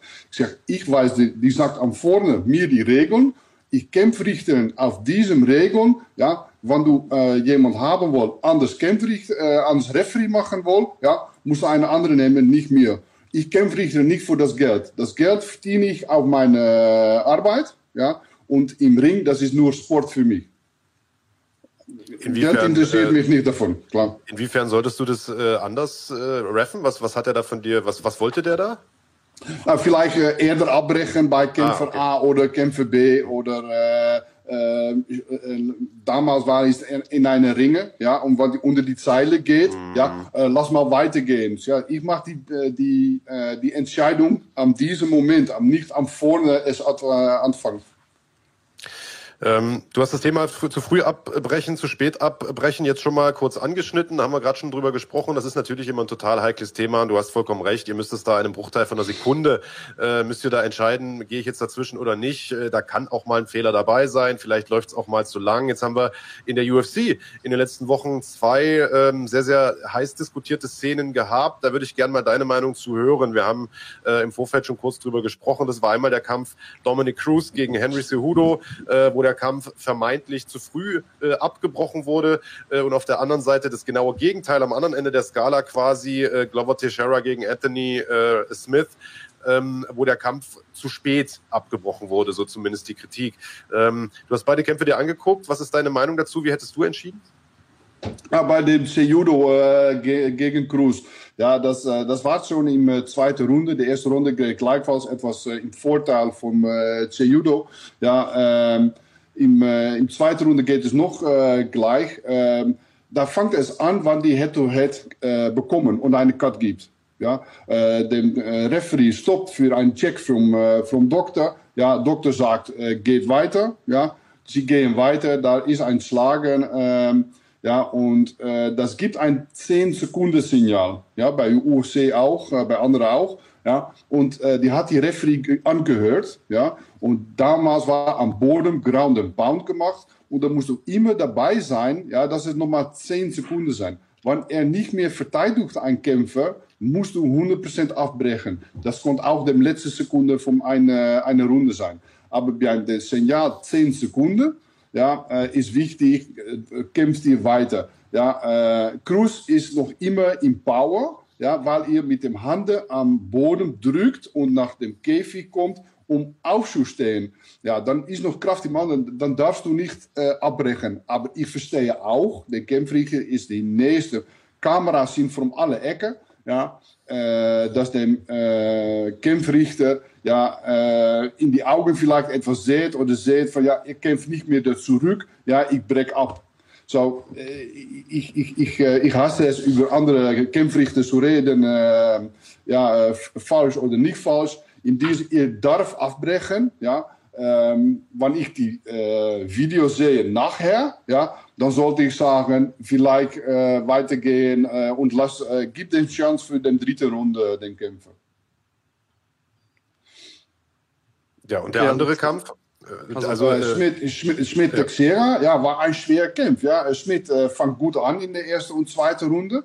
Ja, in der dr dritten Runde äh, ist Schmidt, ähm, wie sagt das in Deutsch, äh, etwas Gast. Ja, ohne Kondi die Kondition geht schlechter. Ja. Ja. Wenn die Kon Kondition nach unten geht, musst du als Referee immer in die Nähe bleiben, weil jedem Schlag kann Ende von dem Kampf, Kampf sein. Ja, ähm, in der dritten Runde fängt das schon an mit, äh, mit Smith. Ähm, ihr bekommt Schlagen, äh, äh, Ground and Pound, Submission Attempts. In der vierten Runde ähm, sind beide, aber ich, ich kämpfe noch immer zurück nach Texera, ja, in der vierten Runde.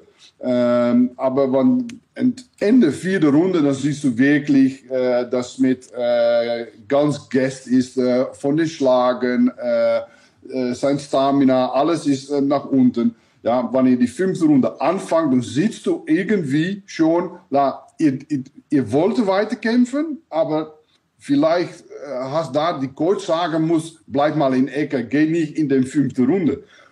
Da ist schwer für Kämpfrichter. Wie bin ich in einem äh, Mainkampf, äh, ein Pro-Kampf auf diesem Niveau, um zu sagen, okay, äh, besser vielleicht in deiner Ecke zu bleiben. Ja, das darfst du als, äh, in meinen Augen als äh, Referee niemals machen. So, die, äh, die Kampf fängt an, ja. Ähm, äh, ein paar Schlagen, Schmidt geht nach, äh, nach dem Boden, ja. Ähm, Texera kommt in Full Mount, ja. Ihr dreht um, ja, und da äh, sagt gleich dem, dem Referee Ende vom, vom Kampf. Und du siehst äh, Schmidt ist noch immer nicht K.O. damals. Ja, es ist ein Abbruch, er ist nicht K.O. gegangen. Und ich sage, wenn du abbrichst als Kämpfrichter, ähm, ist immer der gute Moment. Ohne K.O.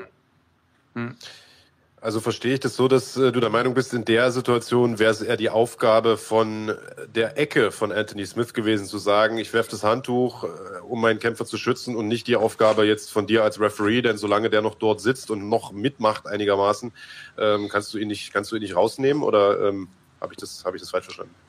Nee, ich, ich sollte vielleicht als, äh, als Trainer, äh, äh, als Coach sagen, bleib mal in die Ecke. Aber Ja. das ist dem großen Niveau, ja, UFC, ja, hoogste Niveau, Hauptkampf, ja, dann, dann, dann gibst du nicht auf. Ich, war- ich kenne auch Coaches, die sagen, ich gebe niemals auf. Dann, konnte, aber dann muss dem, dem Kämpfer umdrehen. Ja, äh, Handtuch werfen, ja, da haben wir einen äh, schönen äh, Vortrag gesehen in, in Hamburg mit, äh, mit Skifahrt gegen äh, Solmas, ja, was ein Handtuch äh, macht. Ja, ähm, ich glaube nicht im UFC, dass Handtuch werfen, äh, dass das äh, legal ist. Ähm, sondern wenn der Kämpfer in dem Ecke bleibt, ja, und ich bin du bereit in vorne ein Kampf und ihr sagt nein oder ihr kommt nicht nach der Mitte, dann breche ich gleich ab. Aber schwer. Also ähm, erstmal generell ist es so, dass Anthony Smith äh, seiner Ecke vorher gesagt hat und das vor jedem Kampf ganz klar sagt, wenn ihr abbrecht, dann feuere ich euch. Also dann arbeite ich nie wieder mit euch zusammen, ihr könnt nie wieder mit mir mitkommen. Ähm, äh, das ist für ihn eine ganz, ganz klare Aussage. Jetzt ist natürlich Anthony Smith ein ähm, Kämpfer, der auch dafür bekannt ist, der heißt ja nicht umsonst Lionheart, der ist ja dafür bekannt, dass ihn ähm, häufig die Gegner in schwierige Situationen bringen, in tiefes Fahrwasser und er sich da dann wieder rauskämpft. Insofern ist das auch Teil seiner ja, seiner Methode zu kämpfen. Ich will bestimmt gleich nochmal gehen wir auf den Kampf von Schifffahrt gegen Solmers ein, weil das auch äh, eine sehr, sehr spannende Situation war. Ähm, aber für mich irgendwie interessant zu wissen, wenn du Kämpfer gut kennst, wenn du jetzt, vielleicht hast du schon ein paar von den Kämpfen gerefft und äh, du weißt, dass die vielleicht ja mal mehr einstecken können als andere Kämpfer oder sich nochmal zurückkämpfen können. Ist es dann auch so, dass du, weil du sie besser kennst, vielleicht länger laufen lässt? Das, das nehmen sie Erfahrung, aber auch mit Erfahrung. Äh, jedem Kampf oder jeder Schlag ist anders wie eine vorher. Ja, äh, du bist noch immer in der Gesundheit dem Kämpfer. Äh, ja, äh, wenn ein Kämpfer äh, nicht mehr verteidigt und wenn ich Schmidt sehe, kämpft sie noch immer zurück. Ja, und dann ist sie beim Kopf noch immer dabei. Wenn ihr nicht zurückkämpft und die Hände sind am Boden oder etwas, du eine freie Schlage, das ist Ende. Ob du zurückkommst äh, in dem Runde normalerweise oder nicht, ja, äh, nein. Ich habe in Russland einen Kämpfer gehabt, die wird wirklich hart neergeschlagen. Ich habe gleich dazwischen gegangen in den Kampf, ja, und ihr stond vorne mir und er hat gleich gesagt, äh, was machst du? Ich bin dort wieder. Die war eine Sekunde, aber schwer weg. In zweiter Sekunde steht er, aber nächstes Mal sollte dem gleiche, weil wenn ich es nicht abbreche, ja, und ihr bekommt noch einen Schlag, ja, bekommst du wirklich, äh, wirklich Schade am Kopf. Äh, und ja, das wollen wir gar nicht. Aber ja. natürlich, äh, ein, jedem Kämpfer, Profikämpfer, Amateur ist anders, ja, ähm, hat immer das Recht äh, für äh, zurückzukommen, äh, auch mit einem Schlag, wenn du äh, nach Boden geht. Ja, ich warte immer, was passiert, wenn er am Boden ist. Wenn die Hände nach Kopf gehen, ist die noch da, gehen wir weiter. Ein Schlag und die Hände einander kommst du da rein und, äh, und Ende. Deswegen, ja, ich, ich, äh, ich höre nicht mit Kämpfer an, wenn ein Coach sagt, an vorne eine Kampf, niemals abbrechen. Das ist das Einige, was ich sage, weiß ich nicht. Ja, muss ich mal sehen, was passiert und wann passiert und wenn passiert. Hm. Mach du ja. ruhig, Marc. Ah, okay. Ähm, ja, also äh, ich glaube, das ist eine Frage, die wir eh beide auf den Lippen äh, hatten, die hier von den Fans auch ein paar Mal gestellt äh, wurde schon und mit der wir den Bogen auch tatsächlich spannen können zu einem Kampf, den du schon angesprochen hast, Marco, nämlich äh, ein Kampf, der auch nicht unkontrovers äh, diskutiert wurde hier in Deutschland, nämlich ähm, der Kampf zwischen Immer Solmers und Felix Schifffahrt bei GMC in Hamburg im vergangenen Jahr, glaube ich, war das, Januar letzten Jahres. Ähm, ein absoluter Kracher, volle Halle, die Stimmung hat gekocht, also so wie man sich das wünscht als Kampfsportfan, als Referee, als Sportler überhaupt. Äh, und ein Kampf, der, ja, wo Felix Schifffahrt gut begonnen hat, dann hinten raus äh, oder in, in der zweiten Runde dann Fehler gemacht hat und äh, dann Probleme bekommen hatte und äh, richtig harte Treffer einstecken musste. Und ähm, der so endete, dass die Ecke von Felix Schifffahrt tatsächlich das Handtuch warf. Ähm, das hattest du aber äh, nicht registriert oder zumindest nicht ähm, nicht danach gehandelt, denn, da kommen wir gleich noch drauf zu sprechen, Handtuch werfen und MMA-Sport, das ist nochmal ein extra Thema. Jedenfalls ist daraufhin die Ecke von Felix Schifffert in den Cage geklettert gekommen, um ihren Kämpfer zu helfen. Daraufhin ist die Ecke von Ömer Solmers natürlich auch in den Käfig, um äh, sozusagen da ein Gegengewicht zu bieten und schon war da ein Riesentheater. Ähm, löst die Situation mal, ich meine, jetzt ist ja schon eineinhalb Jahre her, äh, löst die Situation mal so ein bisschen aus deiner Sicht auf. Was ist da passiert? De, dem Kampf zum ersten, äh, die war für mich äh, gleichzeitig von beiden Seiten. Skifahrt gegen äh, Solmers, beide war wirklich eng, harte Schlagen, ein ja. Schlagfest, wie das in Deutschland heißt. Ne? Und das ist riesig für die Publikum, riesig für beide Kämpfer, riesig für ein äh, Referee, um das Wissen zu sein. Äh, ja? Ich liebe diese Kämpfe, die so hart gehen, von beiden Seiten. Keine Überklassung von einem von beiden Kämpfen, aber beide gleichwertig zusammen. Äh, das geht äh, Standing Abkampf, das geht nach Boden. Ja, äh, was passiert, und das war, glaube ich, in der vierten Runde, äh, dass ihr auf einen Schlag oder eine Nie zu Boden geht, nicht K.O. geht. Ja, ähm, aber mit harter Ground and Pound, dem äh, Solmas äh, auf äh, Full Mount äh, kommt bei äh, Felix Schifahrt. Ja, ähm, aber Felix hat noch immer die Verteidigung dort, die kämpft noch zurück, aber die dreht um. Nou, wann es umdreht, ja, ist ein Moment für einen Kämpfrichter, äh, um abzubrechen, äh, aber nur, wenn er am Bauch geht. Wenn du guckst, äh, er bekommt Schlagen von hinten auf die auf die Deckung auf, äh, und die äh, Hoofd. Ja, das, ich, ich, ich glaube, Leute, die das nicht sehen, MMA oder die kein Kämpfer sind, gewesen, die sagen immer, das ist Barbar, ihr verteidigt nicht. Ja, ihr verteidigt noch immer mit den Handen. Ja, wenn ihr am Bauch geht, platt, ja, das ist normalerweise gleich am Ende. Ich rede dort auch gegen die Kämpfer. Ich bin so in die Nähe, ja, dass wann etwas passiert, soll ich gleich dazwischen gehen. Ja, was passiert ist, dass ich eine, eine Handtuch wirf hinter mir, habe ich niemals gesehen. Ja. Ich habe niemals eine in dem Käfig gesehen, dass sie reinkommt. Am Moment, dass ich abbreche, den Kämpfer, dass ich äh, Solmas äh, vom äh, Skifahrt abshoot, äh, shoot from, ähm, wie sagen das, aus dem Mount, ja, die habe ich auch geshoot, dass ich keinen Schlager mehr bekommt. Ja, fühle ich zwei Hände in meine Rücken und fühle den Coach äh, vom, äh, vom in meine Rücken. Ja, was da, da, dahinter passiert, äh, mir alles egal. Ich gucke nur, wenn ich am Ende gucke nach Skifahrt, ja, auch ihr dreht um, ja, ihr guckt an, was passiert hier. Ja, und ihr war nicht K.O., ihr habt noch immer verteidigt. Ich bleibe auch bei diesem dabei. Ja, ich habe 100% am richtigen Moment abgebrochen, diese, diesem Kampf. Ja, was alles passiert, ich habe mit dem Coach auch gesprochen. Hör mal, du bekommst niemals im Käfig. Ja, wenn du in Käfig kommst, andere Leute kämen dran. Dass er da keine Schlagerei bekommen hat, ist mir ein Wunder. Ja, und das war auch, weil die äh, Security von GMC so gut war und gleich da rein. Want ja, äh, die andere hadden gesagt, ja, ihr fallt dem, äh, mein Kämpfer an, so die Publikum auch da rein. Äh, nou, das ist gefährlich. Deswegen, Coaches müssen immer rausbleiben. Äh, ja, die müssen akzeptieren, was passiert. Ähm, er hat gesagt, ja, ich habe gedacht, mein Kämpfer war tot. Ja, nou, wenn du das seht, es, es passiert auch in dem Ecke vom Skifahrt. Ja, ähm, ja, das musst du akzeptieren, wo es geht. Wenn ich so früh abbreche, dann sage ich sie auch, ja, was machst du? Ja, und diesen war immer noch nicht so leicht. Du siehst hier, ja, im Mount, hier dreht er um. Das ist für mich dem Sein, äh, in die Nähe zu kommen. Ja, ich sage, kämpf back, ja, und hier, ja, ihr, ich breek ab und der Coach ist schon in meiner Rücken, so am gleichzeitigen Moment. Aber du siehst hier schon, ja, das Skifahrt auch steht. So niemals K.O. war. Was ja, ging dir da durch den Kopf während dieser Szene? Das war ja jetzt auch für dich nicht ohne. Also du wurdest da ja quasi tätlich zumindest, ich will nicht sagen angegriffen, aber zumindest mal weggeschubst.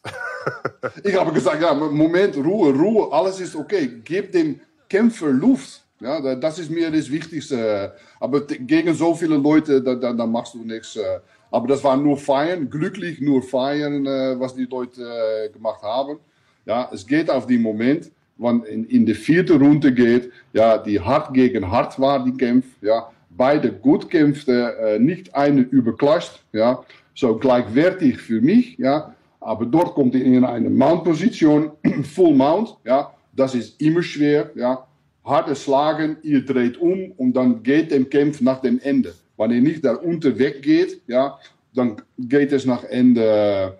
Äh, ja, ihr bekommt noch vier, fünf Schlagen, äh, einen auf Deckung, einen auf Kopf oder etwas. Äh, und dann rede ich und sage, kämpf back, äh, komm zurück. Ja, wenn ihr das nicht macht, breche ich ab. Und ich breche ab am gleichen Moment. Ja, Blut und Schwellungen, ja, das ist dem, äh, dem, dem Game. Das kann immer passieren. Das gehört dazu. Ähm, Marco, weil das hier einige Leute auch bei uns im Chat gefragt haben, also äh, nochmal Shoutout an die Schlagwort Nation. Ihr be beteiligt euch rege und äh, offensichtlich habt ihr auch lange darauf gewartet, dass wir Marco mal zu Gast haben und ihr ein paar Fragen stellen könnt an den Referee und die haut ihr hier auch äh, ohne Ende raus. Und weil ich auch das Gefühl habe, dass du äh, dir diesen Kampf vor allen Dingen noch ein paar Mal hinterher angeschaut hast, ähm, Frage von mir, äh, machst du das häufiger? Also Kämpfer schauen sich ja regelmäßig nochmal ihre Kämpfe an, um zu gucken, hey, was kann ich besser machen oder so? Äh, oder wo lagen da meine Fehler? Oder was waren meine Stärken. Ähm, machst du das auch mal, dass du dir Kämpfe, in denen du äh, gerefft hast, später nochmal anschaust und guckst, okay, hm, hätte ich da vielleicht doch ein bisschen länger laufen lassen können oder so? Ich, ich gucke äh, am, vorne nach Kämpfen, wenn ich eine Kämpfe nicht kaum äh, kenne und die Hauptkämpfe oder etwas und ich weiß, dass ich äh, dem Referee bin, dann gucke ich am vorne, äh, wie die Kämpfe ist, in, in vorne Kämpfe. Ähm, äh, hint, nachher gucke ich, oder ich gehe gleich in ein Event schon zum Kämpfer oder einen Coach, ja, oder eine Kollege Referee, ja, ich, ich rede viel mit anderen Kollegen Referee auch, ja, wie findest du, äh, dass ich diese Entscheidung gemacht habe? Äh, ja, äh, nicht van, ich kämpfe Richter schon 30 Jahre, ich mache alles gut. Nee, nee, ich kann auch lernen von anderen, ja, ich sehe es anders dann jemand auf dem Fernsehen oder vom Publikum. Ja, so ich frage immer und mit diesem hatte ich auch gleich am Ende so schnell, äh, so bald wie möglich, de, äh, den Bilden bekommen von was war überhaupt passiert. Ja, dass mhm. so viele Leute äh, im Käfig kommen. Ja, und war meine äh, Entscheidung so schlecht, wirklich so spät? ja, dass, dass ich jemand Angst gemacht habe. Ich habe mit dem Felix am nächsten Event auch gesprochen. Äh, was ist deine Meinung? War das zu spät? War du noch dort und alles? Mit seiner Freundin auch, die Angst gehabt haben. Ja, ich habe auch mit dem Coach gesprochen. Ja, und die Coach bei dem nächsten Camp auch gesagt, was passiert, passiert, aber du bleibst drauf, ne? Ja, so, ja, immer äh, vom Fehler kannst du lernen, äh, vom Aktion kannst du lernen. Äh, ja, und ich sehe auch Bilder für mich selber, dass ich sage, hatte ich anderes machen muss. Äh, ja, und nächstes Mal, vielleicht mache ich dem gleiche, vielleicht mache ich es anders, aber von jeder Aktion lernt man. Ne? Vielleicht auch noch mal ganz kurz, bevor wir jetzt hier die eingeblendete Frage vom äh, Mr. T stellen, der ja auch äh, regelmäßiger Zuschauer hier bei uns ist aus der Schlagwort Nation. Ähm, das Thema wurde jetzt hier auch im Chat so ein bisschen diskutiert. Handtuch werfen, ja, nein, darf man das überhaupt? Man kennt das ja aus dem Boxen. Wie ist das im MMA-Sport? Ähm, du kannst ja noch mal erklären, wie verhält sich das mit dem Handtuchwerfen im MMA nach den Unified Rules, nach denen wir ja überwiegend, äh, nach denen überwiegend gekämpft wird? Uh, mit Unified Rules, uh, ich habe nicht die Originale bei mir, aber was ich weiß, was, was darin in steht, ist ein Promotor darf dem Handtuch werfen erlauben. Ja, wann es eine Handtuch ist, am vorne wissen wir, welche Farbe die Handtuch haben. Die Problem ist, ja, bei einer Ringe, ja, zum Beispiel bei Boxen oder Kickboxen, ja, wenn du eine Handtuch werft, dann siehst du als Kämpfrichter schon jemand auf dem äh, Seile, ja, die ihn werft. So, dann weißt du, das ist die Coach. Bei einem äh, Käfig, ich sehe gar nicht, was darum passiert. Ja, durch dem Licht, durch den Käfig, äh, ja. So, jedem äh, darf ein Handtuch werfen, ja, äh, und wann er reinkommt und die Kampfrichter sagen Ende, ja, und jemand in die Ecke sagen, aber das war wie nicht, da war jemand vom Publikum, hast du ein Riesenproblem. Deswegen äh, steht, glaube ich, in äh, offiziellen Reglementen, äh, ein Promotor darf äh, es äh, erlauben, Handtuch zu werfen, aber dann muss sie am vorne sagen, wir haben in jedem Ecke eine zum Beispiel äh, gelbe äh, Handtuch gegeben. Wenn diesem geworfen wird, ist Ende vom Kampf. Mhm. Also äh, in der UFC ist es tatsächlich so, also in den offiziellen Unified Rules ist es tatsächlich so, dass äh, Handtuchwerfen nicht erlaubt ist. Also du kannst das natürlich trotzdem machen, kann der ja keiner kann ja keiner die Hände festbinden. Aber im Boxen zum Beispiel ist es so, wenn ein Handtuch geworfen wird von der Ecke, dann ist das ein technischer K.O., so wird's gewertet. Ähm, in der UFC wäre das dann eine Disqualifikation. Also du darfst halt als Ecke keinen Gegenstand da reinwerfen, auch kein Handtuch. Äh, dein, dein Kämpfer wird dann disqualifiziert. Ich sag mal, unterm Strich kommt zwar dasselbe raus, es ist eine Niederlage für deinen Kämpfer und du hast ihn da wahrscheinlich vor weiterem Schaden bewahrt, aber ähm, dieses klassische Handtuch werfen und dann ist es ein TKO, das gibt's äh, tatsächlich nicht. Ähm, das mit dieser Signal... Ja. Ganz kurz ein. Ich, ich bin mir nicht sicher tatsächlich. Ich glaube, dass das ein Mythos ist. Ähm, aber nee, das, ich habe es gerade nochmal gegoogelt. Also, äh, weil ich nämlich deine Antwort mit dem Mythos gelesen hatte, dachte ich mir, hm, Mythos? Und habe es nochmal gegoogelt und äh, steht tatsächlich so da drin. Also, ähm, Hast ja. du die Unified Rules gerade vor dir liegen? Hm? Also ja. es ist ja spannend. Also was ich spannend finde, ist, dass es das so ein Thema ist, das ja eigentlich viel häufiger aufkommen müsste und wir alle, die wir im, in dem Game sind und auch schon seit langen, langen Jahren, da nicht so richtig Bescheid wissen. Also ähm, das ist. Für, für, für mich ist es, ist es deutlich. Unified Rules, ja, da gibt eine Möglichkeit für einen Promotor eine Farbe äh, Towel zu nehmen, um zu werfen. Wann das nicht ist, so bei GMC war das nicht, bei UNC haben sie das nicht, ist es ein äh, illegal, so gibt keine Möglichkeit, Handtuch zu werfen. Also drei Leute, vier Meinungen, äh, spannend. Da werde ich auf jeden Fall noch mal ein bisschen, äh, bisschen eintauchen in das Thema und mir dann noch mal ähm, die genauen Infos zu holen. Vielleicht machen wir dazu ja mal noch eine Sen Sondersendung quasi zum Unified Rules Regelwerk. Ähm, aber ich will den Flow hier gar nicht unterbrechen, weil wir haben äh, erstmal noch so viele Fragen da draußen, die ähm, offensichtlich die Jungs und Mädels da interessieren.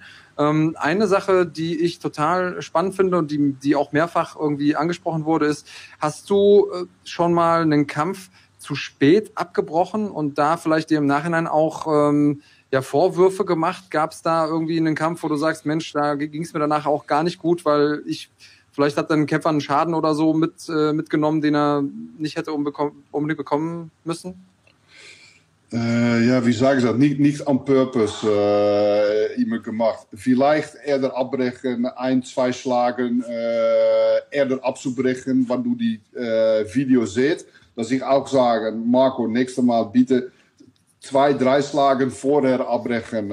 Man sicher, wann es ein wirklich enger Kampf ist. Kijk, wann es ein, ein Kampf viel besser ist wie ein anderer, ist es ganz einfach. Wenn ein Schlager geht und jedem seht das, einschlagen, ihr geht nach Boden, abbrechen, Ende zu Hause, äh, nicht mehr schade für, äh, für, für die Kämpfe. Ähm, aber wenn es ein enger Kampf ist, ja, dann ist es immer schwer. Ja, und ich habe natürlich habe ich äh, zu früh abgebrochen, äh, ich habe auch zu spät abgebrochen, äh, aber äh, nicht immer wirklich ähm, ja gemacht ja, vielleicht kommt ihr zurück. Nein, ich, ich ich, ich, gucke immer nach dem Moment und niemals nach dem Kämpfer oder, oder wie hat er gekämpft vorher oder etwas. Ähm, okay, also es gibt nicht diesen einen Kampf, wo du sagst, Mensch, da hat jetzt einer irgendwie einen Kieferbruch erlitten, den hätte man sich sparen können oder äh, ein Schädelhirntrauma, das man hätte verhindern können oder so. Aber du sagst schon, mhm. okay, hin und wieder gucke ich nochmal drüber nachher und denk so, hm, ein, zwei Schläge vorher hätte ich abbrechen können, Klar. was ja auch, glaube ich, normal ist. Also du bist ja ein Mensch und am Ende des Tages zu erwarten, dass du niemals äh, einen Fehler machst, das wäre auch vermessen. Ist natürlich ja. dann blöd, wenn man gerade der Kämpfer ist oder das Team ist, dass ich da die extra Sekunde gewünscht hätte oder vielleicht gesagt hätte, okay, hättest du mal eine Sekunde früher abgebrochen, aber auch das gehört irgendwo mit dazu. Klar. Ähm, Marc, möchtest du was oder soll, soll ich direkt weitermachen? Hau rein. Okay, ähm, für mich äh, super spannend ist ähm, natürlich, äh, weil wir gerade davon sprechen, dass du ja ein Mensch bist. Ähm, natürlich magst du auch bestimmte. Danke. also mal zu, das, das können wir festhalten. Ähm, natürlich ist es so, dass es auch zwischen Menschen immer Sympathien gibt und äh, natürlich gibt es wahrscheinlich auch Kämpfer, die dir extrem sympathisch sind äh, und dann gibt's wieder Kämpfer oder Leute, die dir nicht so sympathisch sind, wie jetzt Marc, wenn er kämpfen würde zum Beispiel. Ähm, ist das irgendwas, was du, was du häufiger schon mal hast, dass du vielleicht in den Kampf reingehst und du denkst, ey, hoffentlich gewinnt der, ähm, aber natürlich trotzdem versuchst, professionell zu bleiben und ist es dann schwieriger? Ähm, ich bin im äh, täglichen Beruf bin ich Manager. Da habe ich ein Team von, äh, Team von 20 Leuten. Äh, alle 20 Leute äh, sind äh, part of my team. Äh, alle sind gleich. Da gibt kein andere. Ja, ich möchte eine gerne und die andere vielleicht etwas mindestens, aber sie bleiben part of the team. Mit dem Kämpfer ist das das Gleiche. Ähm, alle Kämpfer haben meinen Respekt, weil ich weiß, ähm, alle Kämpfer, die, die kämpfen, Amateur oder Profi, äh, Respekt schon, wenn du äh, auf dem, äh, in dem Ringe geht oder in dem Käfig geht. Das ist das zum Ersten. Und alle, wann die im äh, Käfig sind, sind für mich gleich. Ja, ich habe am vorne, natürlich habe ich äh, in meinem Kopf, äh, diesem ist vielleicht besser dann die andere, aber sie sind für mich alle gleich. Ich finde alle Kämpfer sympathisch, wann ich im Käfig bin. Am vorne natürlich, äh, am vorne vom Event soll ich äh, niemals mit Kämpfer äh, nach einem Restaurant gehen oder etwas. Nach dem Kampf vielleicht in den Bar mit alle zusammen etwas trinken. Ja, ähm, natürlich äh, fand ich Kämpfer sympathisch außer dem Käfig, aber schnell ähm, wie ich bin in dem Käfig, sind alle Kämpfer für äh, sind für mich gleich, 100 Prozent. 100 Prozent. Ähm, ich würde noch mal ganz kurz reingrätschen, was diese Handtuchwurfgeschichte angeht. Das hat mich jetzt nicht ähm, hat mich jetzt nicht in Ruhe gelassen und tatsächlich ist es so, dass Marco äh, zu 100 Prozent recht hat mit dem, was er gesagt hat. Äh, Wäre ja auch schlimm, wenn nicht. Er ist ja schließlich der Ref. Äh, also das, was du gesagt hast, stimmt tatsächlich. Die, ähm, die äh, Unified Rules nach denen in der UFC und in den meisten anderen Veranstaltungen gekämpft wird, ähm, die werden ja auch regelmäßig überarbeitet. Das ist in der UFC tatsächlich auch passiert, äh, schon mehrmals in den letzten Jahren. Und bei einer der letzteren Überarbeitungen ist tatsächlich der Handtuchwurf, äh, der in den, in den früheren Regeln äh, als faul gewertet wurde, äh, als faul rausgenommen worden. Das heißt, äh, man darf jetzt tatsächlich ein Handtuch werfen, muss das aber vorher abklären und zwar äh, mit einem, also mit einem farbigen Handtuch, so wie du es äh, erklärt hast, Marco. Das heißt, ähm, ich nehme alles zurück, behaupte das Gegenteil. Ich hatte hier eine alte Version sozusagen vorliegen ähm, der Regeln. Äh, nach der überarbeiteten Variante ist äh, Handtuchwurf tatsächlich erlaubt, scheint aber nach wie vor immer noch so ein bisschen eine Grauzone zu sein. Deswegen sieht man es im Grunde auch nie, denn es müsste theoretisch vorher mit dem Promoter geklärt werden, weil es ja einfach eine Ablenkung ist, wenn da irgendwie das Zeug rumfliegt, so nach dem Motto. Ja. Danke. Ja, okay. Es ist schön, wenn sich jemand eingestehen kann, wenn er Fehler macht, Marc. Das ist eine Größe, die wir noch gar nicht gesehen haben. Insofern ja. schön auch da eine Entwicklung zu sehen. Auch du hast offensichtlich ein Update hinter dir. Ist auch schön, wenn einer nachguckt und äh, Dinge bestätigt, statt zu sagen, oh, irgendwann machen wir da mal eine Sondersendung zu. ja, ich glaube, die Sondersendung, die können wir uns an der Stelle äh, können wir uns, können wir uns an der Stelle dann sparen. Ja, Marco, ähm, was ich äh, besonders cool finde, und ich würde vielleicht mal gerne ein Stück weit weggehen, auch von diesem ganzen Regelgerede, ähm, da haben wir jetzt schon groß und breit drüber gesprochen. Äh, natürlich habt ihr viel Verantwortung und habt einen extrem wichtigen Job. Das, also da gibt's ja keine zwei Meinungen zu. Aber ähm, ich war schon ein paar Mal mit dir auch in der Weltgeschichte unterwegs, in Russland sehr, sehr oft bei M1 und so weiter und so fort. Und du hast es selbst gesagt, du machst es nicht fürs Geld, du machst es für den Spaß, du hast Freude daran. Ich glaube, das haben viele hier im Chat auch geschrieben. Man sieht dir das richtig an, dein Gesichtsausdruck, du blühst richtig auf, du brennst für diesen Sport und das ist, glaube ich, auch wichtig, wenn man, wenn man diesen Job gut machen möchte. Ähm, erzähl mal, was waren so, hast du ein paar, paar coole Road Stories auf Lager? Was waren so die coolsten Sachen, die du erlebt hast in deinen ja jetzt fast schon 30 Jahren äh, Referee-Dasein? Ich weiß, gerade in Russland passieren ja immer die ulkigsten Sachen. Oh, ich habe Sorge. Ja, die, die Leute waren mir, ich, ich, ich fliege viel mit Ian Freeman äh, zusammen. Ja, wir haben immer, wir haben immer Spaß. Schon äh, auf dem Lufthafen fängt das an. Äh, ja, äh, ich sehe die M1 und auch die GMC-Team. Ja, das, das sind wie, wie Familie. Ja, das ist immer Spaß. Du weißt, was du voneinander hast. Ja, und äh, du bist lange unterwegs. Äh, ja, aber wenn es an, an dem Sport geht, ja, dann gehe ich im Fokus. Und dann, das ist keine Spielerei. Ähm, ist keine Spielerei. Da musst du Fokus sein. Aber darum, ja, in, in China sind, sind äh, äh strange things happening around uh, the, the cage. Uh, ja, uh, wenn jemand kommt, ja, mein, mein Boss wollte auch einmal einen Kampf Referee machen. Ja, ich komme morgen auch, aber ist eine wirklich wichtige Persönlichkeit in, in China. So bitte gib einen Kampf zu, meine, zu meinem Boss. Äh, oh. Habe ich auch gesagt, aber ich kenne ihn nicht. So, dat, ja, dat, das können wir nicht machen. Ich mache den äh, Schedule für den Referees bei M1. Äh, so, ja, da konnte ich nicht. Ja, aber die kwam, die nächste Tag kwam man. Das war ein Mann vor 80 oder etwas. Ja, und ja, ich denke, mein Mensch, das, das darf nicht passieren. Äh, ja, ähm, sympathisch oder nicht, äh, das ist eng. Und am Ende hat die auch gesagt, ah, das war wirklich hart. Das war der erste Event in, äh, in China. Ja, das war wirklich hart. Ja, das war nicht für ihn gewesen. Äh, nee, das, das stimmt. Äh, ja, Geschichte, ja. Hunderte. Mein Kopf ist noch in dem Regeln und Handtuch und Kämpfe. Ja, äh, ja, ja, Geschichte, äh, ein, ein, Kämpfer, die nicht am Gewicht kommt, an vorne im, äh, in Korea, die noch, äh, wir hatten eine Zero-Toleranz am äh, Gewichte, ja, die 150 äh, Gramm vielleicht zu schwer war, ja, und die musste unterkommen. Die eine, hatte ich gesagt, äh, zum Beispiel, er hat lang Haar, hatte ich gesagt, ah, mach mal eine Haircut, vielleicht hilft es dass eine kommt und wirklich das Heer abholt ja, und auf dem, äh, äh die Waage geht und 100% an dem gleichen Niveau ist. Äh, ja, das ist funny. Äh, ja. Ja, das ist das Schöne am Kampfsport. Das ist nicht nur einer der äh, spannendsten Sportarten oder aus meiner Sicht die spannendste Sportart der Welt, sondern eben auch eine mit den interessantesten Charakteren und den lustigsten Geschichten, die man erlebt. Ähm, ganz ohne Frage.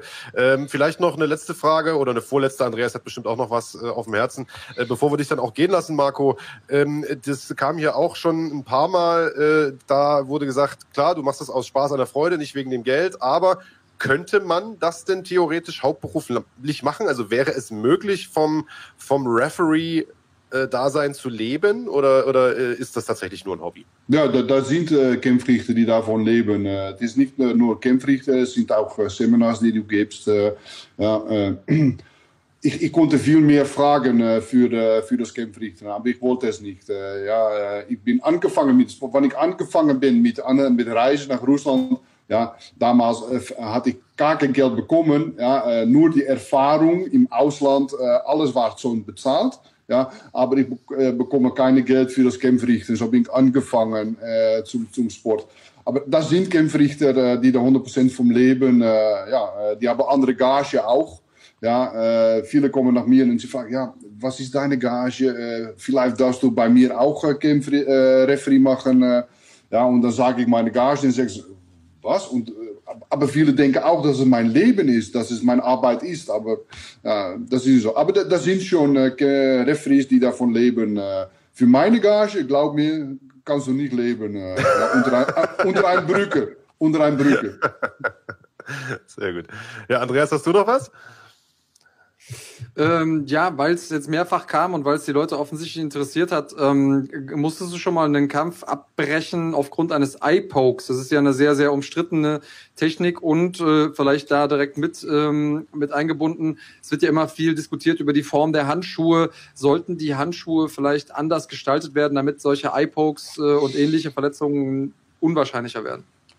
Bei, bei, beim Kickboxing und K1 habe ich auch Eye-Pokes gesehen, aber mit die Daumen. Und da sind sie ganz geschlossen. So Handschuhen, ich glaube nicht, dass das das Problem ist. Äh, ich gehe am vorne jedem Kampf, äh, gehe ich nach dem Kämpfer. Ja, äh, jetzt ist in den Unified Rules äh, deutlich, ja, dass die Augen niemals zu Augen gehen. So, ich gehe nach vorne und ich sage immer dem Kämpfer, ich wollte niemals diesen Sinn in die Richtung von dem Auge. Ich gehe nach oben, nach unten, nach links, rechts. Du darfst verteidigen, kein Problem, aber niemals diesen.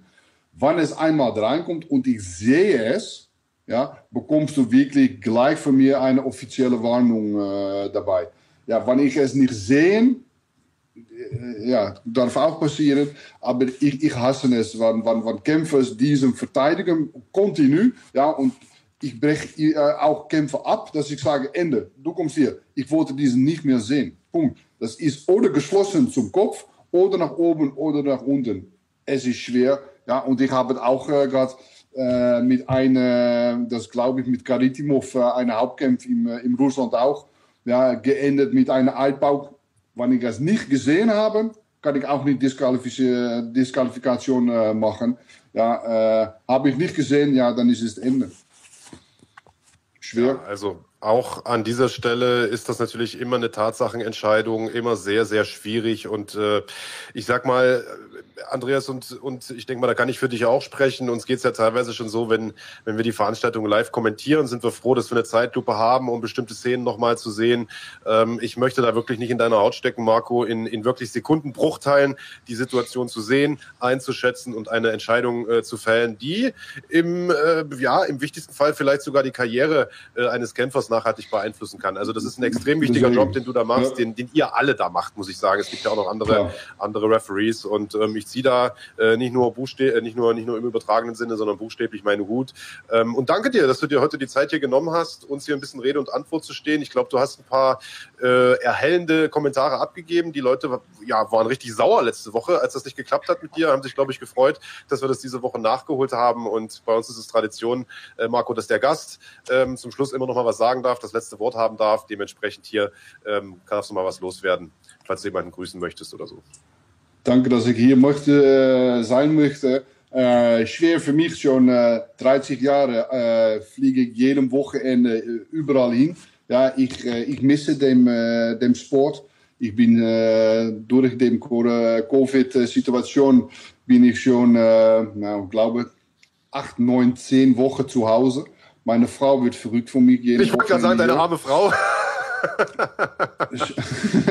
ähm, ja. Ich habe doch ein, eine kleine, kleine News für äh, die Kampfsportleute, äh, die Freunde in, äh, in Deutschland. Ähm, waar noch keine Veranstaltungen und so, und so weiter kommen, aber äh, am Ende August, die letzten zwei Wochenende und vielleicht auch dem 1. in September, gibt es dem Start-up von den Shows von GMC wieder.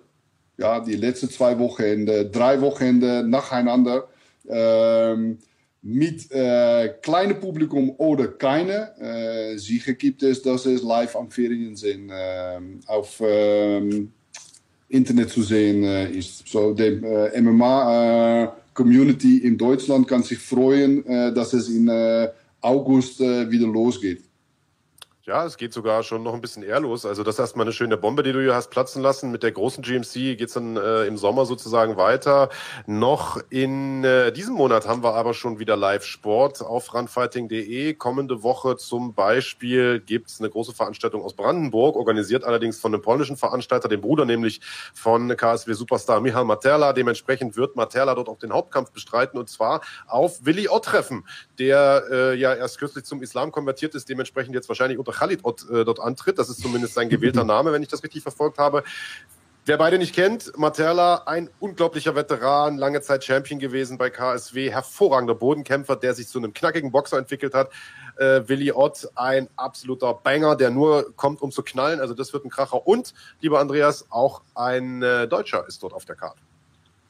Genau, und zwar äh, auch jemand, äh, der lange Zeit, bei dem ist es andersrum, der ist lange Zeit unter Mohamed Grabinski angetreten, jetzt äh, Marcel Grabinski. Und ähm, er hat ja auch polnische Wurzeln. Und insofern macht das äh, aus ganz, ganz vielen Gründen Sinn. Ich bin äh, sehr, sehr glücklich, ihn wiederzusehen. Und ich freue mich, dass wir äh, die Veranstaltung hier auf Runfighting auch präsentieren können, denn endlich wieder Live-Action ja. ja. auf diesem Kontinent. Äh, und ähm, ja, das sind noch ein paar interessante Paarungen. Willy Ott ist natürlich ein absoluter Haudegen, ein äh, absolutes Original, muss man sagen. Und äh, da lohnt es sich auf jeden Fall einzuschalten.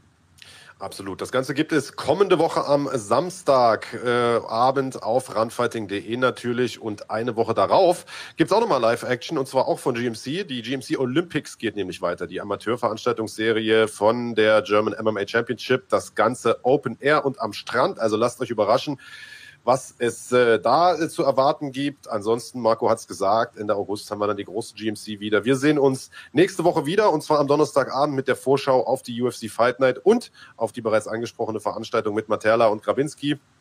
Ja, ja warte, du willst doch jetzt noch nicht die Sendung zumachen, oder? War da noch was? genau, wir müssen nämlich noch den, äh, wir müssen noch den äh, Sieger beziehungsweise die, den Einsatz festlegen. Ähm, mhm. und wir wollten einmal drüber sprechen, bis wann jetzt unser Tippspiel geht. Also Butter bei die Fisch, auch wenn du hinten ja. liegst, äh, irgendwann müssen wir da mal einen Deckel drauf machen auf die Sache. Ja, na, wir haben gesagt, wir machen ja weiter bis zur Sommerpause, würde ich sagen. Also so lange kann man schon noch tippen. Müssen wir mal gucken, wann die Sommerpause nun tatsächlich ist. Also ich würde mal sagen, irgendwann Ende Juli, Anfang äh, August. Ähm, schauen wir mal. Also äh, bis dahin geht das Tippspiel. Und ähm, ja, du hast dir was Nettes ausgesucht. Ich glaube, das ist tatsächlich basierend sogar auf einem Vorschlag, der eingereicht wurde. Du hast das Ganze ja. nur noch ein bisschen nach deinem Sinne verfeinert, lieber Andreas. Was muss denn der Verlierer machen, der wahrscheinlich du sein wirst? Äh, naja, also da haben wir uns ja drauf geeinigt, beziehungsweise ähm, der Vorschlag kam tatsächlich aus der Schlagwort Nation. Also nutzt gerne den Hashtag Schlagwort Nation, wenn ihr da draußen über den Podcast sprecht, wenn ihr über uns sprecht. Und äh, schaut auch gerne ähm, bei Facebook auf der äh, bei der Gruppe vorbei, auch Hashtag Schlagwort Nation, ähm, denn da wird auch außerhalb unserer Öffnungszeiten, sage ich mal, also normale Öffnungszeiten sind bei uns ja Donnerstag 18 Uhr vor großen Events oder vor äh, vor Events, die wir diskutieren. Und natürlich jeden Sonntag um 11 Uhr sind wir hier für euch da und ähm, da könnt ihr eben nochmal diskutieren. Wie gesagt, Social Media, Hashtag Schlagwort Nation und auf Facebook in der Gruppe. Und ähm, da kam dann der Vorschlag her, dass äh, der Verlierer, und du hast jetzt eben großspurig getönt, dass das wahrscheinlich ich sein werde, könnte ich mit leben, aber ich würde mich natürlich auch freuen, wenn es äh, wieder erwartend anders käme, Marc. Ähm, auch wenn du natürlich jetzt gerade, äh, also irgendwann war mal die Sommerpause angedacht für Mitte Juli, jetzt schiebt die sich immer weiter nach hinten, habe ich das Gefühl, je, je mehr du zurücklegst, desto weiter muss die Sommerpause nach hinten. Aber gut. Äh, ja, also 1. August fahre ich in Urlaub, also da muss auf jeden Fall die Pause da sein. Also das, es gibt definitiv. Der Hammer. Äh, ähm, und ähm, der Verlierer muss dann ein flammendes Plädoyer halten ähm, und äh, zwar zu einem Thema, das sich der äh, Gewinner aussuchen darf. Und natürlich muss der Gewinner, darf der Gewinner auch vorgeben, welche Argumente und welchen, welche Färbung das Plädoyer haben da, darf. Also ich sag mal, mir fallen da ein paar Themen ein, die ich dir total gerne mit auf den Weg geben mhm. würde und äh, dein Zähneknirschen mit sehr viel ähm, Befriedigung beobachten ja. würde, während ja, ja, du ja, dafür plädierst. Also genau, dieses flammende Plädoyer wird dann natürlich als Video geklippt, verteilt, könnt ihr dann äh, in den sozialen Medien rumschicken. Ähm, ja, könnte ich mir gut vorstellen, dass das ein sehr, sehr peinliches Plädoyer wird für denjenigen, der denn das letztendlich halten muss. Also ja, weiß ich auch nicht. Ich habe auch schon ein paar Ideen für dich parat, lieber Andreas. Hoffe aber, dass es mich nicht treffen wird, denn ich kann mir schon vorstellen, dass ich dann wahrscheinlich da den, den Oberöko raushängen lassen muss und äh, Vorreiter der Frauenbewegung plötzlich bin oder was auch immer lassen wir uns überraschen. Also die Katze ist auf jeden Fall erstmal aus dem Sack. Äh, vielen Dank für eure Beteiligung, für eure Vorschläge, die ihr eingereicht habt. Ähm, wie gesagt, hier nochmal der Hinweis, wir haben es gerade schon mal gesagt, nächste Woche wird eine pickepackevolle Woche. Wir sind Donnerstag da um 18 Uhr mit der Vorschau auf die Fight Night am Wochenende. Wir sind am Wochenende da, Samstagabend mit einer Live-Veranstaltung, Materla gegen Ott und ähm, äh, Mo Grabinski ist auch am Start. Wir haben unter der Woche wieder jede Menge Content auf dem Run Fighting Kanal, unter anderem die größten Fäden der MMA-Geschichte und vieles, vieles mehr. Äh, wir sehen hier mal die Übersicht, was es da noch alles zu sehen gibt. Die Dana, äh, die größten Beefs von Dana White, das hat der Kollege Kanyotakis äh, sehr, sehr schön zusammengestellt. Was verdient ein UFC-Kämpfer eigentlich, falls ihr euch das schon immer mal gefragt habe, schaut da rein. Äh, und Porträts zu Conor McGregor und Khabib Nurmagomedov, den momentan wahrscheinlich größten Stars, die es in der UFC gibt. Also es gibt genug Content für euch, auch wenn es keine Live-Fights gibt. Ansonsten war es das erstmal von uns für heute. Wir danken nochmal dem Marco Brösen, der jetzt, glaube ich, schon raus ist aus der Leitung. Den haben wir jetzt hier so ein bisschen ja, undankbar abgewürgt. Also ähm, vielen Dank auch für euch, dass ihr zugeschaut habt. Wie gesagt, das war's. Bis nächste Woche. Macht's gut. Und bleibt cremig.